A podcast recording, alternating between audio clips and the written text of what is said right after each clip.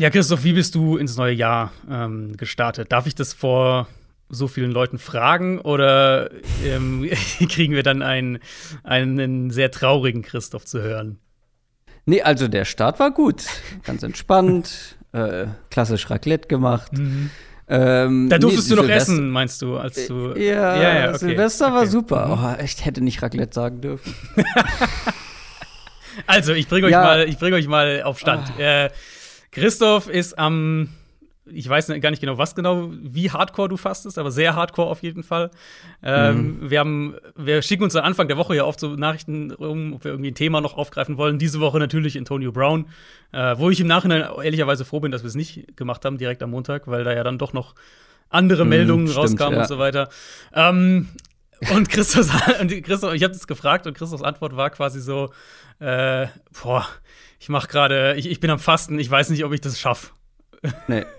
äh, ohne Scheiß, ich hätte es auch nicht geschafft, weil ich hatte ja am Montagabend wollten äh, mein One-Football-Kollege und Calcio Berlin-Kollege Niklas ähm, und ich wollten einen Livestream machen, Watchalong zum Darts-WM-Finale abends. Und ich bin, also A, bin ich froh, dass ich mit dir nicht aufgenommen habe, weil es wurde von Minute zu Minute schlechter. Und ich bin sehr froh, dass ich das abends abgesagt habe, weil das wäre nicht möglich gewesen. Montag war mein erster Tag mit dem Fasten. Ähm, ich mache Heilfasten und zwar ähm, wirklich ohne alles, also ein Saft ey. pro Tag Boah. äh, und eine Brühe am Tag und ansonsten nur Tee und Wasser. Ähm, Ich weiß, also, man, man gewöhnt sich daran, ne? Man gewöhnt sich daran irgendwann, ich weiß das, aber Ja. also ich muss ehrlich sagen, wenn ich halt morgens nicht esse, das, das geht noch einigermaßen, aber wenn ich dann bis um Das krieg ich 12 auch gut hin. So, oder genau, aber so bis um 12 dann nicht was zu Mittag gegessen habe, dann ist, also dann kriege ich Kopfweh, Ja. dann ist der Tag irgendwie durch. So. Ja, ja, also das war Montag halt das ganz Schlimme. Montag, wie gesagt, komplett der erste Tag und da volles Programm. Mhm. Äh, mit Kopfschmerzen, so ein bisschen Übelkeit auch und äh, alles tat weh. Und wahnsinnigen Hunger. Ähm, dieser Hunger war gestern auch noch da, am zweiten Tag. Mhm. Ähm, aber ohne Kopfschmerzen. Aber jetzt, am- es wird von Tag zu Tag besser, sagen wir so. Aber ich bin immer noch relativ kraftlos und äh, Du hast ja auf jeden Fall mit den NFL-Playoffs das richtige Fenster ausgesucht, um, äh, um dich zu entkräften. die, ich habe halt Urlaub diese Woche und es ist eigentlich eine gute Woche, um das zu machen. Und es ist eigentlich auch gut, dass wir Mittwoch aufnehmen, weil es ist der dritte Tag und es ist schon deutlich besser. Aber Raclette ist immer noch ein Thema oder generell alles, was mit Essen zu tun hat. Äh, Schwierig. da, da, da läuft einem noch das Wasser im Mund zusammen, ehrlich gesagt. Aber ich, ich werde durch diese zwei Stunden durchkommen und danach werde ich mich wieder in die Horizontale bewegen. Ich glaube, Völlig- mehr ist nicht drin. heute.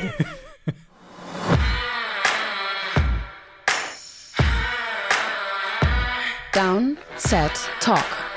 Der Football-Podcast mit Adrian Franke und Christoph Kröger.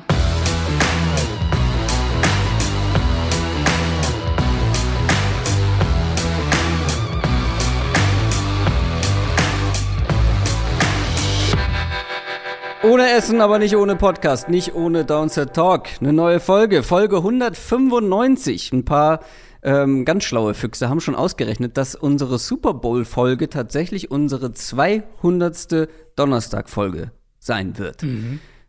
Das ist auf jeden Fall der offizielle NFL-Podcast von The Sonus Box mit mir, Christoph Kröger und Adrian Franke. Einen wunderschönen guten Tag.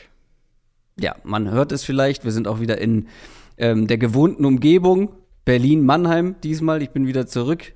Ähm, ich muss mich entschuldigen, es klang ja furchtbar letzte Woche. Christoph Ich war echt dran meinen- äh, zu knabbern. Also, ihr. Ich habe da kurz- bearbeitet wie nichts Gutes, ey. Wir haben es ja kurz thematisiert, äh, aber ja, du, Ja. Warst, äh, du warst nicht zufrieden. Nein, ich war nicht zufrieden. Ich muss an meinem mobilen Setup arbeiten, aber das brauche ich jetzt erstmal nicht. Wir sprechen heute natürlich über Woche Nummer 18, die letzte Woche der Regular Season. Es geht um die Playoffs für das ein oder andere Team. Einige Sachen sind ja auch schon entschieden ähm, vergangene Woche oder seit vergangener Woche. Es dreht sich alles um die Playoffs und deswegen haben wir auch den Fokus auf die Spiele, wo es noch um was geht und werden alle anderen Spiele etwas kürzer halten. Ja, aber nächste Woche, ab nächster Woche gibt es Playoff-Football und da freue ich mich sehr drauf. Aber natürlich ist das auch schon so ein bisschen die Zeit, um ja die ersten kleinen ähm, Fazits zu ziehen, auch irgendwo, ein paar Takeaways äh, zu machen. Und du hast äh, ein paar mehr Takeaways rausgehauen, beziehungsweise dich um Richtig. Ja, um was hast du dich gekümmert? Ich spiele auf eine Bonusfolge an, Ja. die wir am Dienstag veröffentlicht haben, für alle, die uns bei Patreon oder bei YouTube supporten. Worum geht's? Ja, im Prinzip, also wenn man halt sich jede Woche so viel mit diesem Spaß beschäftigt, wie ich das mache, ähm, zum einen wiederholen sich natürlich bestimmte Themen im Laufe von so einer Saison immer wieder mal und, oder man stolpert immer wieder über die gleichen Sachen oder kommt zu den gleichen Schlussfolgerungen ähm, und man hat natürlich auch einen, eine, eine riesige Masse an Takeaways, die, die sich irgendwie so sammeln. Ähm, über die Saison gesehen und, und ich mache das ja wöchentlich eben auch mit meinen Spox Takeaways natürlich. Wir sprechen hier logischerweise auch über, über übergreifende Themen, auch wenn wir dann letztlich ne, sehr an die Spiele ja irgendwo auch gebunden sind. Ähm, aber was ich eben gemacht habe, ist so meine Takeaways aus dieser Saison, die eher so übergreifend sind, also so Big Picture Sachen, auch viele Sachen, die jetzt für die kommende Offseason relevant sein werden, über die wir sicher auch dann im Frühjahr noch mal sprechen werden, wenn es um Free Agency und um Draften und, und Roster Building und so weiter geht die so ein bisschen zusammenzufassen und ähm, ist dann irgendwie ist, ist dann mehr geworden, als ich gedacht hatte. Ich glaube, eine halbe Stunde ungefähr äh, Monolog. Mhm. Aber letztlich dachte ich einfach so, okay, das, was sind so Punkte, die ich, die bei mir hängen geblieben sind, über die ich oft gestolpert bin, über die ich mich, über die ich oft geschrieben habe oder mit denen ich irgendwie häufiger in Kontakt geblieben bin und habe die halt auch, auch mal für mich so ein bisschen, aber eben hoffentlich auch zum, zum Mehrwert unserer Hörer und Supporter ähm, zusammengefasst und in eine Bonusfolge verpackt. Genau, findet ihr bei Patreon, wenn ihr uns dort supportet oder auch bei YouTube für alle YouTube-Kanalmitglieder, wie es so schön heißt. Und auch in unserer Quick Question schauen wir mal ein bisschen zurück auf die hinter uns liegende Regular Season. Quick Question. Ja, so ganz ist sie noch nicht vorbei, aber wir haben eine schöne Frage bekommen von Sebi Hippolyt. Ich glaube, das ist schon seine zweite im Laufe dieser Saison. Er hat nämlich gefragt, äh, jetzt mal gleich eine Quick Question, welcher Hot Take von Woche 1 ist am schlechtesten gealtert? Da haben wir ein bisschen hin und her diskutiert. Gucken wir jetzt auf unsere Hot Takes. Wir haben gar nicht so explizit mhm. über unsere Overreactions gesprochen. Ich habe extra noch mal in die Folge nach Woche 1 reingehört. Ähm, aber ich habe, glaube ich, ein paar mir aufgeschrieben gehabt. Und ähm, es gibt natürlich dann aber auch noch die Overreactions, die so im ähm, ja, in der breiten Masse irgendwie dann nach Woche 1 umherschwirrten und so ein paar Narrative, wo wir dann auch direkt gesagt haben, mh, langsam, äh, Kalmer, das ist, äh, das wird sich noch ändern. Was für einen Hottake hast du dir jetzt rausgesucht?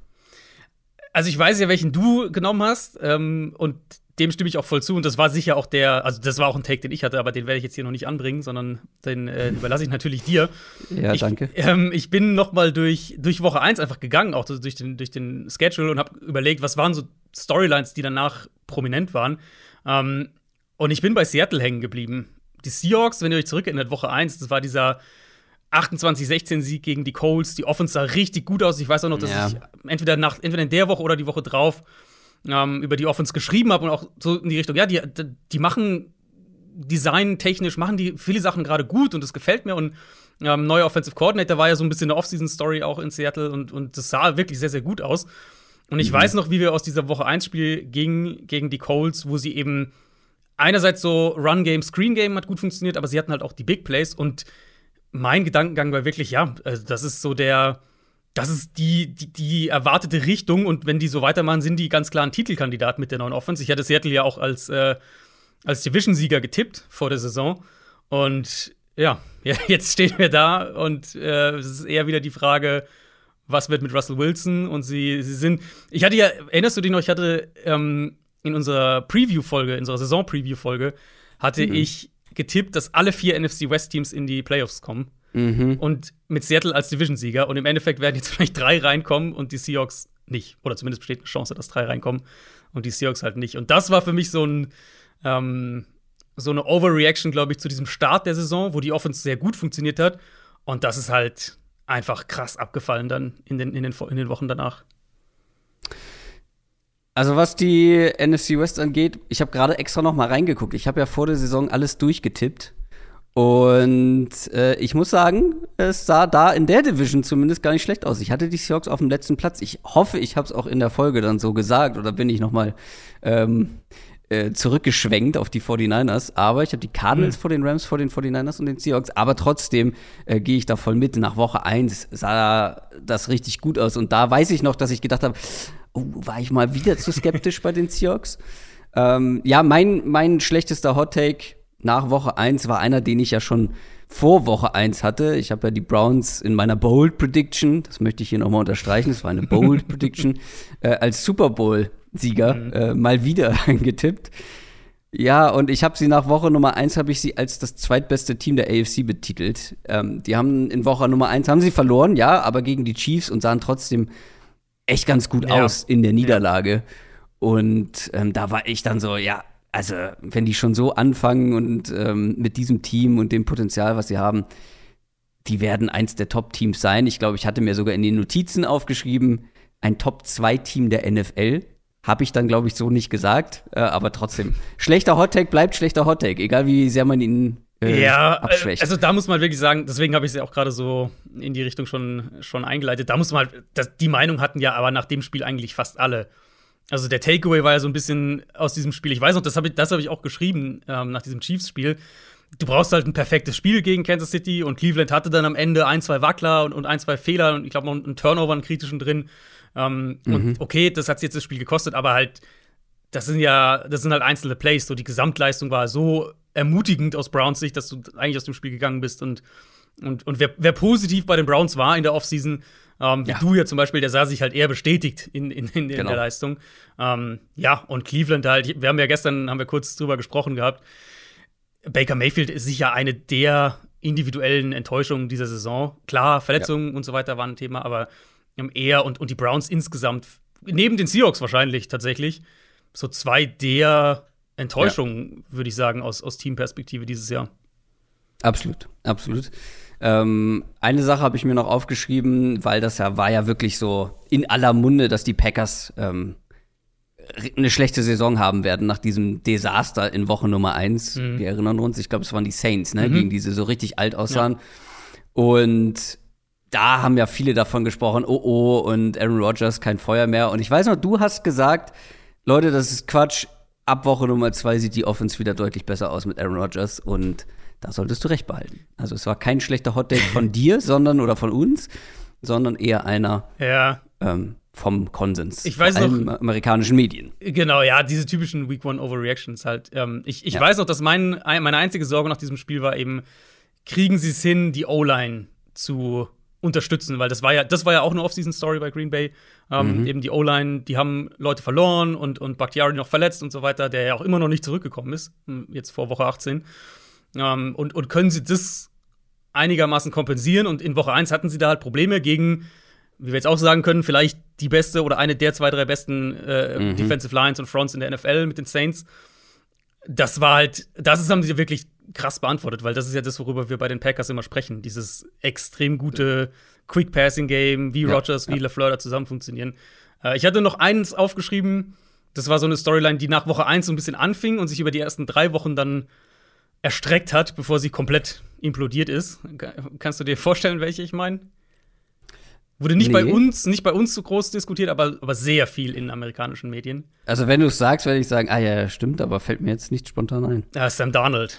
Sam Darnold und, mhm, und ja. äh, die, diese ersten drei Spiele. Das erste Spiel war ja direkt gegen die Jets, ne? Ja. Hier haben sie dann auch gewonnen und, und Darnold hatte ein paar Big Plays und dann gehen sie, 3, 3 und 0 waren es ja, glaube ich, dann. Und, und in, in diversen, äh, diversen amerikanischen Medien wurden die Victory Labs gedreht, wie man das Donald, das war immer, der, immer die Jets waren das Problem ja, ja. und Adam Gaze und so weiter. Und jetzt, ja, wissen wir ja, wo wir stehen. Ja. Ja, da sind wir nicht so mit aufgesprungen, weil wir eh ein bisschen skeptischer waren bei Sam Darnold und dem ganzen Trade. Das zu unserer Quick Question und wir haben noch ein paar News. News aus der NFL. Bevor wir uns um Woche 18 kümmern, müssen wir es war ist schon fast so ein Running Gag bei, bei Twitter gewesen. Ich habe sehr viele Nachrichten bekommen. Wie sehr freut sich Christoph, dass er wieder über Antonio Brown und diesen ganzen Antonio Brown Wahnsinn mhm. sprechen muss. Es gibt ein neues Kapitel und du hast es ja schon eben gesagt. Wir hatten überlegt, ob wir eine Shortfolge dazu machen, waren dann froh, dass wir sie nicht gemacht haben, weil noch ein paar andere Sachen rauskamen. Also ihr werdet alle mitbekommen haben, Antonio Brown während des Spiels der Bucks gegen die Jets hat der plötzlich quasi im Spiel, während des Spiels, mhm. gekündigt. Ähm, er hat sich zumindest sein Trikot ausgezogen, seine Handschuhe ins Publikum geworfen und ist einfach in die Kabine verschwunden. Direkt danach hat Bruce Arians gesagt, Antonio Brown ist kein Teil mehr der Buccaneers. Jetzt, paar Tage später, vor Woche 18, ist er immer noch Teil der Buccaneers. Was ist da los? Warum, was, was, was ist da jetzt Sache? Äh, ja, also ich, ich, ich, ich fange es mal von Anfang an und dann komme ich zum Ende eh zu dem Punkt, den du gerade angesprochen hast. Also, was die Hintergründe eben angeht, da will ich auch gar nicht zu viel spekulieren, weil da gab es eben dann im, im Nachlauf, so Montag, Dienstag, gab es verschiedene Aussagen. Einmal haben wir die von Bruce Arians, der ähm, sich ja dann am, also nach dem Spiel direkt und dann eben am Montag nochmal auf seiner Pressekonferenz natürlich dazu äußern musste.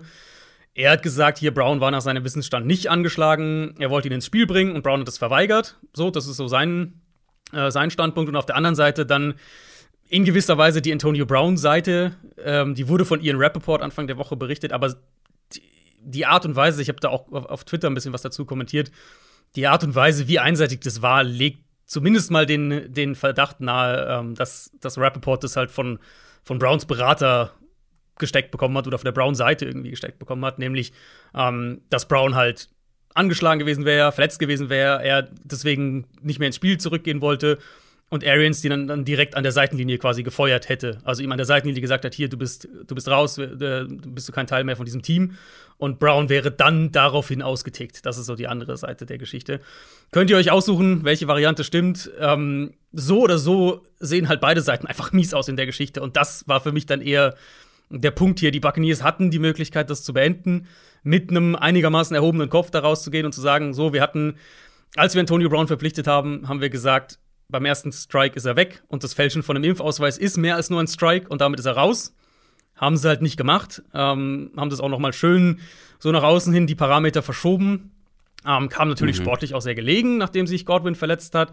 Aber im Endeffekt, und das sage ich jetzt nicht mit, mit Häme oder mit Schadenfreude oder sowas, sondern einfach ganz nüchtern, du bekommst in so einem Fall das, was du dir verdient hast. Und, und wenn du eben im Endeffekt, oder so andersrum, im Endeffekt ist doch niemand von uns überrascht, dass Antonio Brown irgendwann wieder explodiert, oder?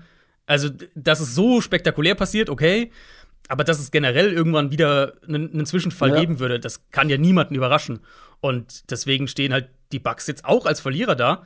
Ähm, ja, sie haben ihn noch nicht, äh, noch nicht entlassen. Ich vermute, das hat in erster Linie formale Gründe eben. Da geht es vielleicht auch darum, äh, um, um finanzielle Geschichten, weiß ich nicht. Und vor allem denke ich, die Buccaneers wollen sicherstellen, dass nicht ein anderes Playoff-Team auf die Idee kommt, ihn zu verpflichten und sie dann vielleicht sogar mhm. im, im Worst Case aus ihrer Sicht gegen ihn spielen müssten in den Playoffs.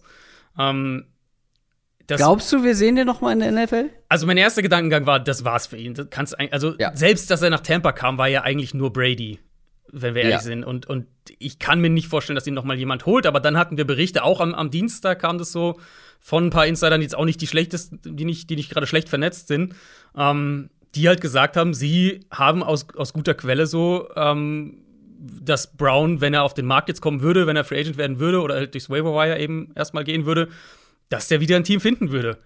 Ob das dann wirklich so passiert, nochmal eine andere Frage, aber ich, ich halte es nicht für komplett ausgeschlossen, äh, ähm, auch wenn ich der Meinung bin, dass das eigentlich sein letzter Strike auch mit Blick auf die NFL ist ähm, ja. sein müsste. Also, das ist doch ein komplett anderes Level nochmal. Ja, also wir haben auf der einen Seite wirklich solche Sachen wie diese, diese Impfzertifikatfälschung. Ähm, aber rein wirklich mit Blick auf die NFL, ja quasi auch sportlich, während eines Spiels mit so einem Tamtam in die Kabine zu verschwinden. Und ich glaube, die eigene Offense stand ja sogar gerade auf ja, dem ja. Feld. Ja, ja, ja. Er sollte ähm, ja reinkommen eigentlich und, ja. äh, und hat es halt verweigert. Also, wer sich sowas ins Team holt, den kann ich nicht verstehen. Das kann ich nicht nachvollziehen, wie man jemanden, egal wie gut der ist auf dem Feld, wenn er spielt, das kannst du irgendwann nicht mehr vertreten. Und ich finde, das war wirklich der allerletzte Tropfen. Also für mich war der Tropfen ja schon viel weiter vorher. Man erinnert mhm. sich, dass ich gesagt habe, ich will den Typen nicht wieder in der NFL sehen. Musste ich dann quasi, leider. Jetzt ist das aber ja, also daran hat sich ja gar nichts geändert an, an meiner ja, Meinung. Ja, und es, und es gibt halt keine Baseline mehr eigentlich, dass du halt als Team. Also, wie willst du das verkaufen? Ja, eine genau. Franchise. Wie willst du also das ist halt mit Brady war ja immer so das Ding, ja, Brady bürgt quasi so ein bisschen für ihn und, und, und, und lässt ja bei sich wohnen und was weiß ich was alles, aber die Konstellation gibt es ja jetzt auch nicht bei einem anderen Team. Ja, Also, ich hoffe, dass das Kapitel jetzt für, äh, für immer erstmal, äh, was heißt für immer erstmal, das geht nicht, für immer erledigt ist. So. für immer erstmal beschreibt es wahrscheinlich die, die Realität ja. ganz gut. Ähm, ja. ja, also, und vielleicht so noch ein Satz zur sportlichen Perspektive, weil sportlich wird es ja jetzt so langsam echt ein Problem für Tampa Bay. Ja, diese Offense war ja schon darauf ausgerichtet, dass du diese drei Top-Receiver hast und immer irgendwie mhm. dann Matchups findest. Das war ja letztes Jahr in den Playoffs auch so. Um, ähm, und da hatten sie noch andere Receiver, die, die dieses Jahr irgendwie gar keine Rolle spielen. Ähm, Scotty Miller, allen voran, die da auch eine, eine, eine, eine gute Rolle in der Rotation gespielt haben.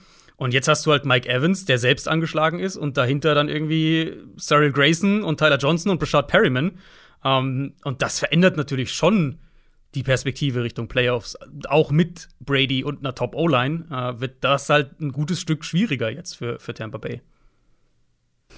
Die Dallas Cowboys müssen auch den Verlust eines Wide Receivers hinnehmen, und zwar Michael Gallup. Da hat es allerdings Verletzungsgründe. Michael Gallup, wenn ihr das Spiel gesehen habt, habt ihr es mitbekommen, der hat sich bei einem Touchdown-Catch mhm. schwer verletzt und ist jetzt für den Rest der Saison raus. Ja, äh, tatsächlich direkt beim Touchdown eben das Kreuzband gerissen. Man konnte das auch, also er ist jetzt nicht irgendwie blöd aufgekommen oder so, aber man konnte das in der Wiederholung auch sehen, dass das Knie da irgendwie, dass es nicht normal aussah. Ähm, ja, ähnliches Argument im Prinzip jetzt wie bei den Bucks gerade. Das ist für Dallas eine klare Schwächung. Natürlich CD Lamb und Amari Cooper und so, die beiden sind, sind super. Aber so richtig das Potenzial in der Offense, finde ich, kommt halt dann raus, wenn du alle drei auf dem ja. Feld hast, weil du dann halt auch Lamp und Cooper noch viel mehr rumschieben kannst, während du gleichzeitig Outside, also Gallup war ja so der klare Outside-Receiver und die anderen beiden wurden viel rumgeschoben, ähm, einen Receiver dann Outside mit Gallup hattest, der eins gegen eins gewinnt. Und das Element fehlt jetzt ein Stück weit. Ich vermute, wir kriegen mehr Lamp dann wieder Outside. Ähm, und das wird der Offensive ein Stück weit Feuerkraft nehmen. Das schon, aber ich finde, Cedric Wilson hat das ähm, in der Abwesenheit mhm. ähm, von Gallup, ist ja nicht das erste Mal diese Saison, hat er das ganz gut gemacht. Ja, ja, nee, auf jeden Fall. Also, es ist jetzt nicht eine schlechte Offense oder sowas sein, aber die beste Version von der Offense ist halt, du hast Gallup outside, Cooper primär outside, aber auch so ein bisschen mhm. äh, als, als, als Matchup-Waffe und Lamp im Slot. Das ist halt schon die beste Waffe, äh, die, die beste Version der Offense. Und ja. dann natürlich auch Gallup selbst. Ähm, jetzt haben wir gerade über Godwin gesprochen. Gallup ja der nächste Receiver, der im März Free Agent wird und sich jetzt sehr spät ja. in der Saison schwer verletzt hat, was natürlich dann für ihn doppelt bitter ist, weil das wird ihn ja. Geld kosten, überhaupt keine Frage. Definitiv. Und bei Division-Konkurrent Washington gibt es Neuigkeiten, beziehungsweise noch keine handfesten, aber das Washington Football Team hat angekündigt, dass man sich zeitnah, und zwar, wenn ich richtig liege, am 2. Februar, mhm. für einen neuen oder auf einen neuen Teamnamen einigen wird oder geeinigt haben wird. Ähm, aktuell ist es ja ganz simpel, Football-Team und es gibt jetzt so eine engere Auswahl. Der Name Football-Team ist da immer noch mit im Rennen. Äh, ja, genau, also neuer Name, neues Logo auch soll mhm. dann verkündet werden. Es wird äh, natürlich schon fleißig spekuliert, wenn ihr, falls ihr Washington-Fans seid oder das irgendwie verfolgt, werdet ihr das sicher gesehen haben äh, in sozialen Medien. Ich hab, was ich jetzt am häufigsten gesehen habe, ist Washington Commanders. Ähm, Finde ich sehr lame, sag ich ehrlich. Ja, so total ja. der Generic-Name irgendwie. Es wird wahrscheinlich nicht das Footballteam bleiben, was ich ehrlicherweise fast ein bisschen schade finde an dem Punkt. Ich finde Washington Football Team, ja. so du bist es in der Hauptstadt, du bist das Footballteam. Ja, ich genau. finde das mittlerweile echt gar nicht mehr so schlecht. Aber ja, 2. Februar wird es dann ein neues Logo und, und äh, neuen Teamnamen geben. Ja, mein Tipp wäre auch Footballteam gewesen, aber es scheint ja in eine andere ja, Richtung es, zu gehen. Ja, es scheint in eine andere Richtung zu gehen. Und ich, also, wenn ich heute Geld setzen müsste, mein Geld wäre wahrscheinlich auf, auf den Washington Commanders. Commanders. Ja, sehr generisch. Naja, wir schauen jetzt auf Woche 18. NFL Preview. Zuallererst, wie gewohnt, der Rückblick auf unsere Woran hat's gelegen Tipps. Adrian ist in Führung gegangen. Mhm kurz vor Ende. Hat tatsächlich das erste Mal, glaube ich, diese Saison, dass Adrian in Führung ist. Gutes Timing, guter Endspurt. Ich kann jetzt nur noch ausgleichen und dann müssen wir ein Stechen in der Wildcard-Runde austragen. Sollte es so kommen. Ich habe auf die Dolphins getippt. Einmal tippe ich auf die Dolphins.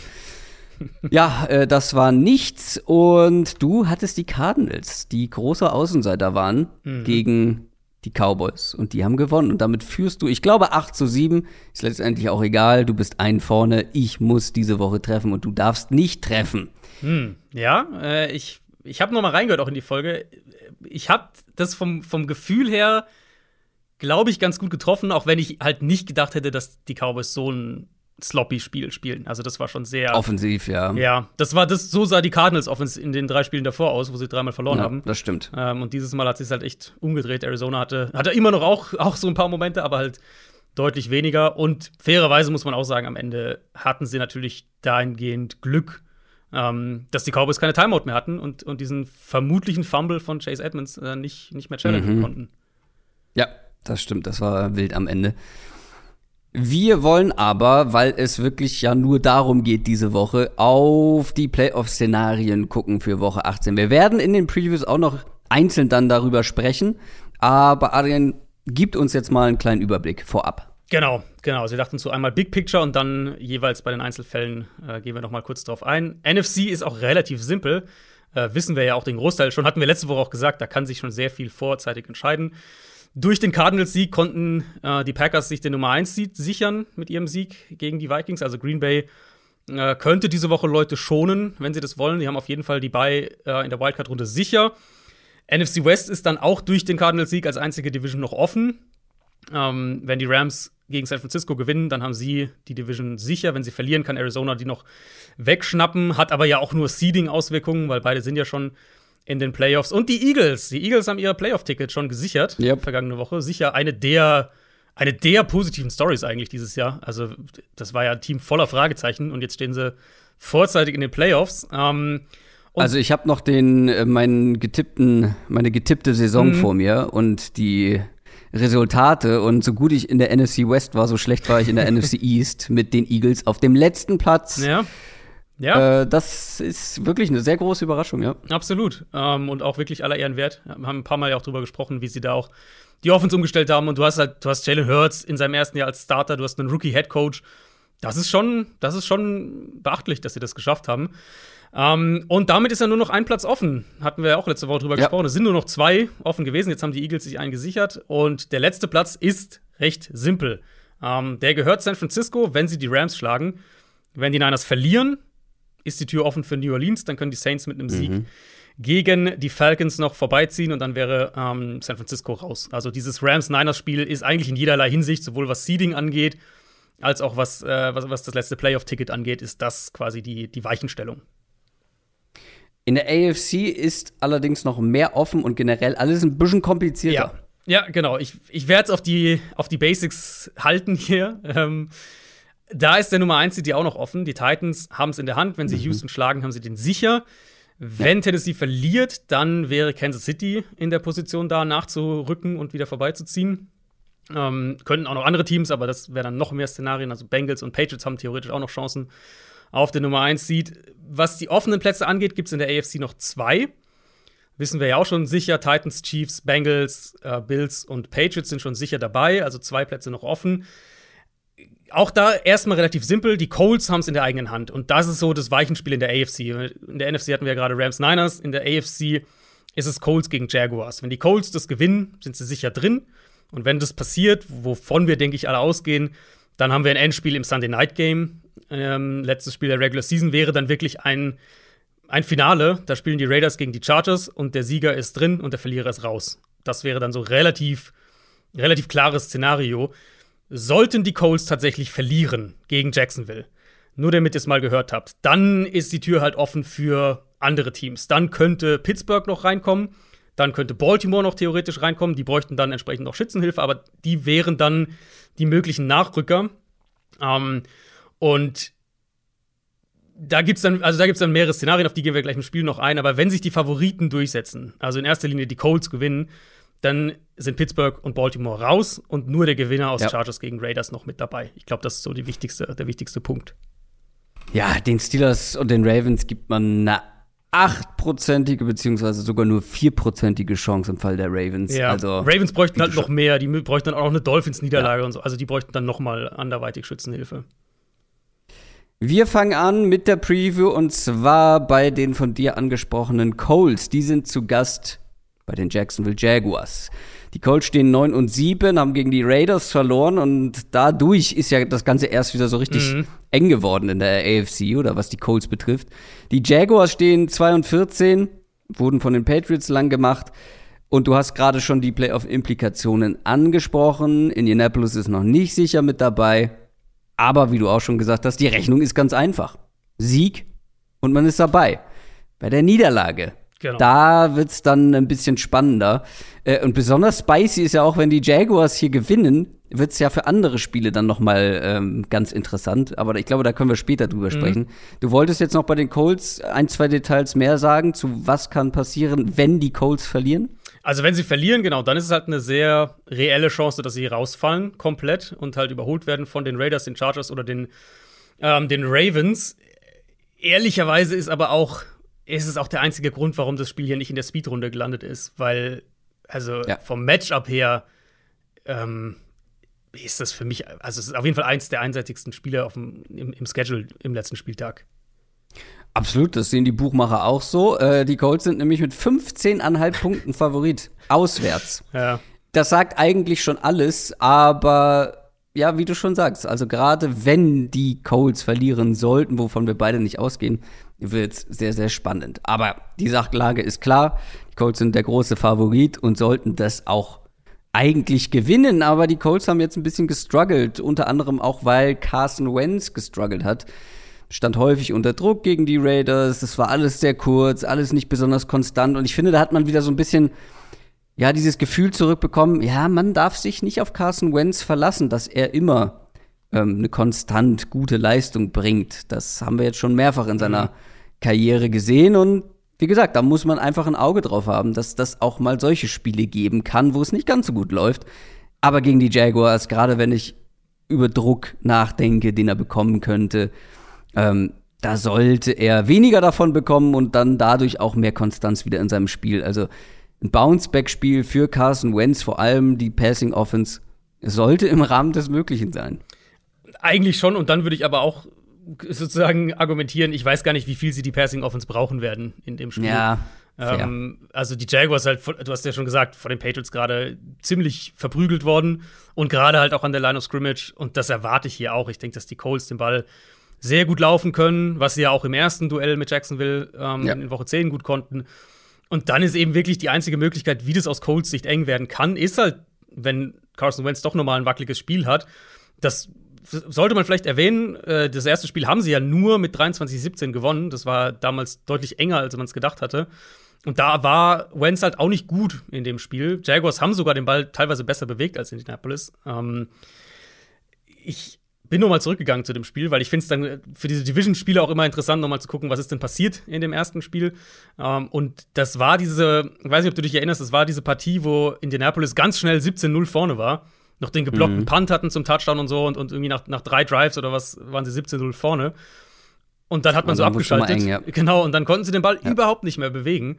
Ähm, das war ein Stück weit, also ich will nicht sagen, das war fluky, weil wenn du halt irgendwie, weiß nicht, sechs Drives den Ball nicht bewegen kannst, dann, dann hat es schon irgendwo auch einen Grund. Ähm, und der Grund war halt primär Wentz in dem Spiel. Das, der Wentz, äh, Carson Wentz war halt nicht gut. Und das war jetzt auch die, die Story gegen die Raiders und äh, gehe ich voll mit, was du gesagt hast. Das unterstreicht halt noch mal, der Spielraum für Fehler ist dann eben deutlich geringer, weil du eben ja. nicht, weil du halt keinen dieser Top-Quarterbacks hast. Und in dem Fall hat Derek Carr halt mehr Plays gemacht und das hat letztlich das, das Spiel entschieden. Ähm, aber das ist halt echt die einzige Sorge, die ich hier habe aus Colts Sicht, weil selbst, selbst dann, wie gesagt, weiß ich nicht, ob es so eine große Rolle spielt, weil sie könnten ja, ähm, könnten ja Eric Fischer dann auch wieder zurückbekommen diese Woche und dann wäre ihre O-Line auch wieder komplett intakt.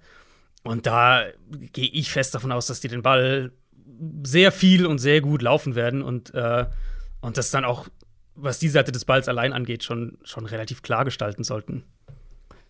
Bisschen traurig ist es, wenn man darüber nachdenkt, dass wir hier zwei Top 2 gepickte Quarterbacks äh, am Start haben. Stimmt, Der ja. eine konnte zumindest diesen, diesen Draft-Value, diesen Draft Pick nie bestätigen, nie so richtig bestätigen. Und der andere, gut, der hat noch keine ganze Saison hinter sich, aber bislang auch nicht. Wir haben oft darüber gesprochen, dass für Trevor Lawrence die Umstände kaum schlechter sein könnten. Aber ich habe mich halt so gefragt, ja, gibt es irgendeinen Bereich, wo die Jaguars vielleicht die Nase vorne haben? Und mir ist keiner eingefallen. Und da kann man jetzt sagen, Quarterback-Talent hin oder her. Mhm. Die zweite Saisonhälfte von Trevor Lawrence, ab Woche 9 hat er zwei Touchdowns geworfen. Ja. Und acht Interceptions. Ja. Insgesamt über die ganze Saison 26 Turnover-worthy Throws. Nur einer ist schlechter, über den werden wir später noch sprechen. Ich finde es fast etwas überraschend, ähm, wer da noch vor ihm ist, weil derjenige hat, äh, ich glaube, neun Interceptions über die ganze Saison, also deutlich, deutlich weniger. Hm. Hatte also ein bisschen Glück bei seinen Würfen. Wie gesagt, sprechen wir, sprechen wir später drüber. Aber ich frage mich halt, wie die den Ball überhaupt bewegen wollen. Aber klar, im ersten ja. Spiel haben sie es dann teilweise hinbekommen, aber das ist jetzt auch schon eine Weile her. Und die zweite Saisonhälfte der Jaguars ist wirklich zum Vergessen. Total, total. Vielleicht ich habe mir das natürlich auch, mich auch gefragt und, und Lawrence, also dass er nicht gut spielt, müssen wir, glaube ich, nicht drüber reden. Wir haben auch das oft genug angesprochen, dass es jetzt nicht nur seine Schuld ist oder irgendwas in der Richtung. Vielleicht können sie am Boden ein bisschen was machen. Da hatten sie jetzt zumindest mal vereinzelt, hatten sie da in der zweiten Saisonhälfte noch ein paar gute Spiele. Fehlt, ja, mit James Robinson. Genau, aber. fehlt James Robinson eben, ist dann auch wieder der, der Gegenpunkt. Was mich überrascht hat ähm, in der Vorbereitung auf das Spiel hier, die Colts Defense seit Woche 10 ähm, steht auf dem letzten Platz, was defensiven Rush Success, äh, Rush Success Rate angeht. Also prozentual, wie viele Runs eben gegen dich nach EPA erfolgreich waren. Da mhm. war seit Woche 10 kein Team anfälliger tatsächlich mhm. als die mhm. Muss man natürlich in die einzelnen Spiele gucken und Sample Size und so weiter. Ähm, aber vielleicht finden sie da ein bisschen einen Ansatz. Trotzdem, ja, also der, der einzige. Dare Ogumuwale, ja, oder wie er heißt. Vielleicht, also, vielleicht, mhm. vielleicht da. Ähm, ich glaube, Michael Armstead, war der nicht mittlerweile auch bei denen? bei Jacksonville, ich glaube letzte Woche. Ähm, ja, sie werden ein paar Leute zurückbekommen von der Corona-Liste im Vergleich zum Patriots-Spiel. Das, das wird sicher helfen. Und ja, das erste Spiel war eng zwischen den beiden, aber das erwarte ich hier nicht, nicht nochmal. Die sind einfach komplett von, von, von dieser sprichwörtlichen Klippe gefallen. Und wie gesagt, ich denke, die Colts werden das Team sein, ähm, das hier zu seiner Identität quasi zurückfindet. Und dann sehe ich nicht, wie Jacksonville äh, in dem Spiel bleibt. Nur damit ihr jetzt mal gehört habt, weil du, weil es ja am Anfang nochmal gefragt hattest, Playoff-Szenarien, falls die Colts verlieren, wie würden sie trotzdem reinkommen? Sie bräuchten dann einen Raiders-Sieg, ähm, sie bräuchten dann einen Steelers, eine Steelers-Niederlage und einen Dolphins-Sieg. Also falls die Colts wirklich verlieren, sind sie wahrscheinlich raus, weil ich glaube nicht, dass das alles passieren wird. Da hast du mich gerade auf was gebracht, weil ähm, Michael Armstead der war ja schon immer bei den Jaguars. Das Problem war, ähm, der hatte ganz schwer Corona-Struggle. Mhm, genau. Der hat ganz früh hat er sich infiziert und war dann auch im Krankenhaus ganz lange und ja. da hat man fast nie was rausbekommen, wie geht's ihm jetzt und er ist irgendwie nie aufgetaucht und ich habe dieses Spiel, muss ich zugeben, letzte Woche gegen die Patriots, als ich gesehen habe, in welche Richtung sich das entwickelt, habe ich das gekonnt ignoriert. Deswegen war das jetzt eine kleine Überraschung für mich. Michael Armstead hat wirklich ein bisschen gespielt. Mhm. Ähm, sieben Snaps insgesamt, nicht viel. Aber das ist wirklich eine, eine, gute Nachricht, äh, eine schöne Nachricht, dass der wieder auf dem Feld stehen kann. Der hatte wirklich richtig damit zu ja. kämpfen. Der hat die ganze Saison verpasst, oder? Letztes Jahr war das nicht so? Ich meine, ja, der, die der war, ganze Saison Ja, ja, der war komplett raus. Ja. Der hat 2019 war noch mit am Start, 2020 dann gar nicht. Und jetzt das eine Spiel, das war sein erstes Spiel, das waren seine mhm. ersten sieben Snaps. Ähm, ja, aber cool ähm, dass er sich davon erholen konnte, weil das war sah teilweise, also wie gesagt, man hat wenig rausbekommen und ähm, aber es war so einer der Top-Sportler, wo man immer wieder gehört hat, ja, der tut sich schwer, der ist mehrfach, glaube ich, sogar im Krankenhaus gelandet. Ja, ansonsten äh, weiß ich nicht, ob es hier viel mehr zu besprechen gibt. Es hängt ein bisschen von Carson Wentz ab, von seiner Leistung. Es hängt ein bisschen von der Run-Defense ab. Aber ansonsten, wie, wie gesagt, ähm, die Colts sind 15,5 ja. Punkte Favorit. Es wäre und ja, vielleicht ist das sehr hoch, aber. Ja. Also, es wäre wirklich die Überraschung dieser Woche 18. Bei allen den Szenarien, die noch rausstehen, wäre es mit Abstand die größte Überraschung, wenn die Colts das noch aus der Hand geben würden. Auch relativ deutlich ist das Kräfteverhältnis in unserem zweiten Spiel. Die Houston Texans gegen die Tennessee Titans. Die Titans haben die Dolphins geschlagen stehen 11 und 5, die Texans 4 und 12 nach der Niederlage gegen die 49ers. Die Titans sind die Nummer 1 der AFC, die Texans sind schon länger eliminiert und ähm, ja, wie gesagt, also Kräfteverhältnis, das sagt eigentlich alles. Für die Titans geht es aber darum, ähm, die Bye Week zu holen, diesen Nummer 1 Seed zu halten. Und auch hier ist es ja eigentlich relativ simpel. Wenn sie gewinnen, dann haben sie den mhm. und dann sind sie durch und dann haben sie die Bye Week. Wenn sie verlieren, dann gibt es noch ein paar andere Ereignisse, die eintreffen ähm, müssen, damit sie diesen Nummer 1 Seed behalten. Du hast es schon angedeutet. Dann hat Kansas City vor allem wieder die Chance, den zu holen. Wenn sie verlieren, dann müssen, ich sag mal so, drei Ereignisse oder drei Ergebnisse passen, damit sie den trotzdem behalten. dann müssen, du meinst, dann müssen äh, alle Verfolger halt verlieren, ne? Äh, genau, also du Chiefs, musst. Also ich habe jetzt mal. Ein, müssten dann verlieren, glaube ich. Ähm, lass mich kurz nochmal nachschauen. Genau, die Chiefs, die Bengals und die Patriots oder ähm, die Bills müssten gewinnen. Richtig, ja. Ich habe jetzt mal ein äh, Unentschieden bei den Titans rausgelassen. Ja. Ähm, weil ja. Ähm, genau. Also letztlich, letztlich kann man es ja wirklich klar halten. Gewinnt, dann habt ihr den, den ja. Nummer 1 Ziel. Vor allem, sie werden es ja schon wissen, weil die Chiefs ja am Samstag spielen. Ähm, sprich, wenn Kansas City genau, am wenn, Samstag gewinnt, ja. dann ist sowieso schon klar, okay, äh, ne, entweder du gewinnst, dann hast du ihn, oder du verlierst, dann hast du ihn nicht am Sonntag. Ja, und also Titans sind ja total souverän das war ein total souveräner Sieg gegen Miami. Klar, Dolphins haben offensiv nicht viel gemacht. Aber Tennessee konnte ja den Ball auch richtig gut laufen, was sie dann auch prompt 40 Mal gemacht haben in dem Spiel. Weil, warum nicht? Aber ganz ehrlich, warum nicht? Wenn du für 5 Yards pro Run läufst und Tennell gut ins, ins Run-Game eingebunden wird und das alles funktioniert, ja, ja alles gut, dann spielst du es so. Ähm, und ehrlicherweise erwarte ich das hier auch. Vielleicht ja sogar mit Derrick Henry diese Woche. Ja. Der wird höchstwahrscheinlich ins Training einsteigen. Wenn ihr ja, das hört. Ich glaube aber nicht. Ich glaube es auch nicht. Äh, wenn ihr das hört, dann ist es vielleicht schon passiert, weil der Mittwoch so der erste Tag ist, wo das äh, prognostiziert wurde. Ich würde ihn auch diese Woche noch raushalten, weil ja. na, mit dem Sieg hast du dann noch mal eine Woche mehr Zeit, weil sie ja dann eben in der, in der, in der Wildcard-Runde natürlich nicht spielen würden, um ihn für die Divisional-Runde dann näher an den 100 Prozent ähm, zu bekommen. Und gerade jetzt, Deontay Foreman macht das ganz ordentlich im Moment.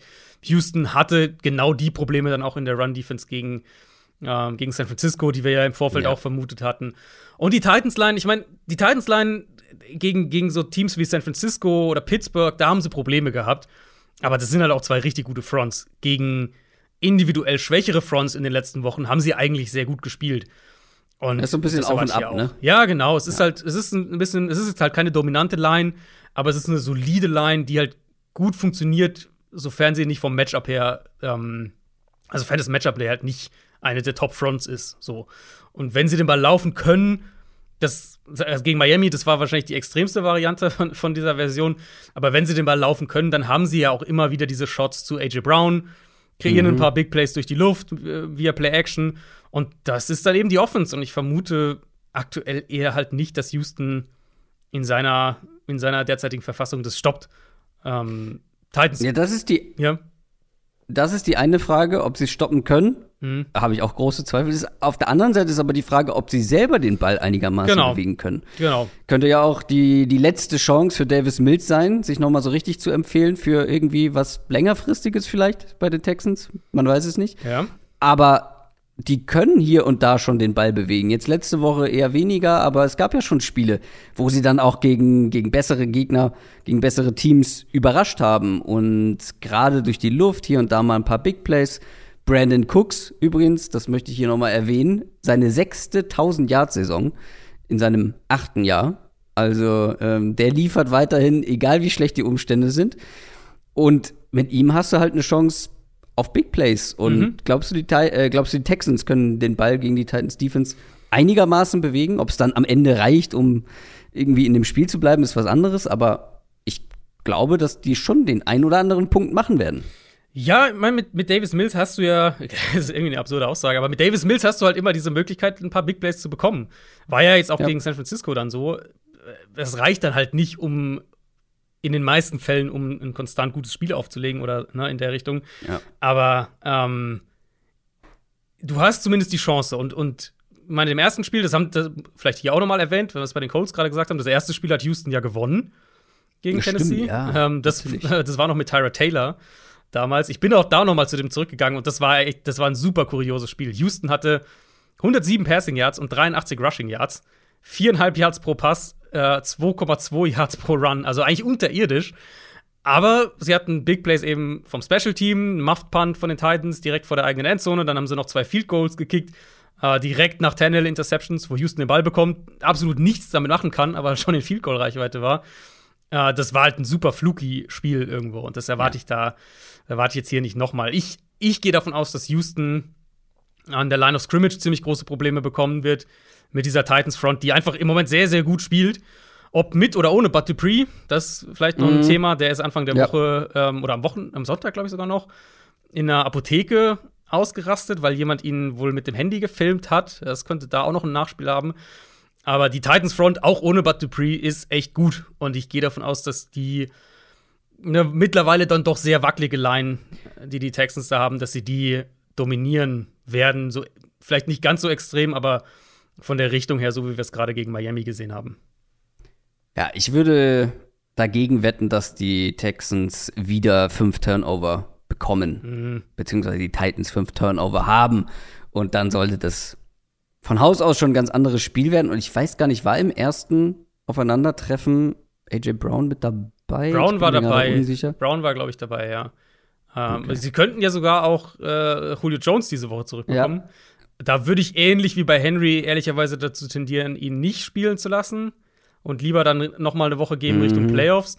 Aber klar, du willst, du willst natürlich das Spiel jetzt hier auch nicht auf die leichte Schulter nehmen. Das, genau, das du musst es gewinnen. Genau. Weil wenn du es nicht gewinnst, dann hast du vielleicht einfach ein Spiel mehr in, ja. in der Postseason ja. und das willst du natürlich verhindern. Die Titans sind mit 10,5 Punkten bei den Buchmachern favorisiert. Auch hier sehr deutlich, obwohl es auswärts ist. Auch hier würde ich sagen, vielleicht ein Ticken zu deutlich, aber gewinnen sollten sie, sollten es natürlich trotzdem. Ja, ich glaube, es ist halt ein Spiel, was ihnen vom Stil her auch liegen wird, dass sie den Ball laufen, dann defensiv ja. Druck machen können auf den Quarterback gegen eine wackelige Line. Das ist eigentlich, eigentlich genau die Art Spiel, die, die Tennessee halt gut spielen kann. Wir machen weiter mit Ravens gegen Steelers. Die Ravens haben fünfmal in Folge verloren, stehen jetzt 8 und 8. Die Steelers haben gegen die Browns einen wichtigen Sieg holen können, stehen 8, 7 und 1. Und hier gibt es viele Storylines. Natürlich die Playoff-Storyline, die hier noch möglicherweise eine Rolle spielen könnte, aber auch, also, äh, vielleicht das letzte Spiel oder höchstwahrscheinlich das letzte Spiel von Ben Roethlisberger. Mhm äh, die Steelers haben wieder keinen Losing Record. Ja, das ist wirklich, das ist wirklich beeindruckend, äh, wie sie das. Ich hab, ich hatte da auch eine interessante Diskussion letztens darüber über das ganze Thema, ähm, so dieses wie, weil ja, das, das ist ja dann so eine, das, das geht dann gleich in so Richtung hier Culture, die du irgendwie da äh, implementiert hast und so weiter. Und ähm, ich glaube halt, das ist immer so eine, das ist so ein bisschen, das ist auch eine self-fulfilling prophecy, weil du ja halt Spiele, du, du kannst ja eine, so eine gewisse Gewinnerkultur oder wie auch immer man das bezeichnen will, nur kreieren, wenn du halt Spiele gewinnst. Und ähm, du gewinnst halt Spiele nur, wenn du, wenn du äh, einen, die entsprechenden Spieler auch dafür hast.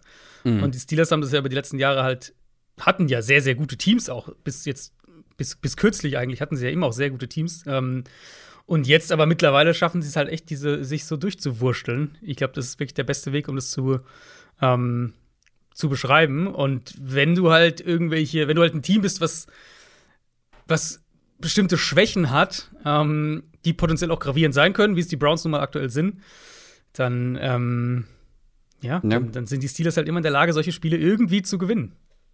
Es ist auf jeden Fall ein neuer Rekord in Sachen ähm, die meisten äh, Winning Record Seasons in Folge. Mike Tomlin hat jetzt 15 Saisons in Folge mhm. einen Winning Record.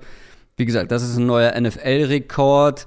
Dann die Storyline, das Hinspiel die Steelers ähm, haben sehr knapp gewonnen. Die Ravens hätten es gewinnen können. Das war das, wo man sich dafür entschieden hat, ja, für zwei zu gehen, anstatt mhm. einen Punkt mitzunehmen per, per Field Goal sozusagen, ähm, per Kick und dann in die Verlängerung zu gehen. Nein, man wollte gewinnen, man wollte die Two-Point-Conversion holen, hat es nicht geschafft. Aber wir müssen auf die Playoffs gucken. Ich habe es ja vorhin schon mal angedeutet. Es ist sehr unwahrscheinlich, dass eins der beiden Teams überhaupt in die Playoffs kommt, aber beide ja. haben noch die Chance. Beide können genau. es zwar nicht mehr aus eigener Kraft schaffen, die Steelers sind Neunter in der AFC, Baltimore Elfter, die Steelers 8% Chance, die Ravens 4%, alles sehr unwahrscheinlich, aber die Voraussetzung ist natürlich ein Sieg für beide Teams. Und genau. Genau. Muss da sonst, also willst du noch erklären, was da sonst noch passieren muss, wenn eins, also eins der beiden Teams wird gewinnen, aber. Wahrscheinlich, ja. Ich meine, ja. Unentschieden ist ja auch ein, durchaus ein Thema.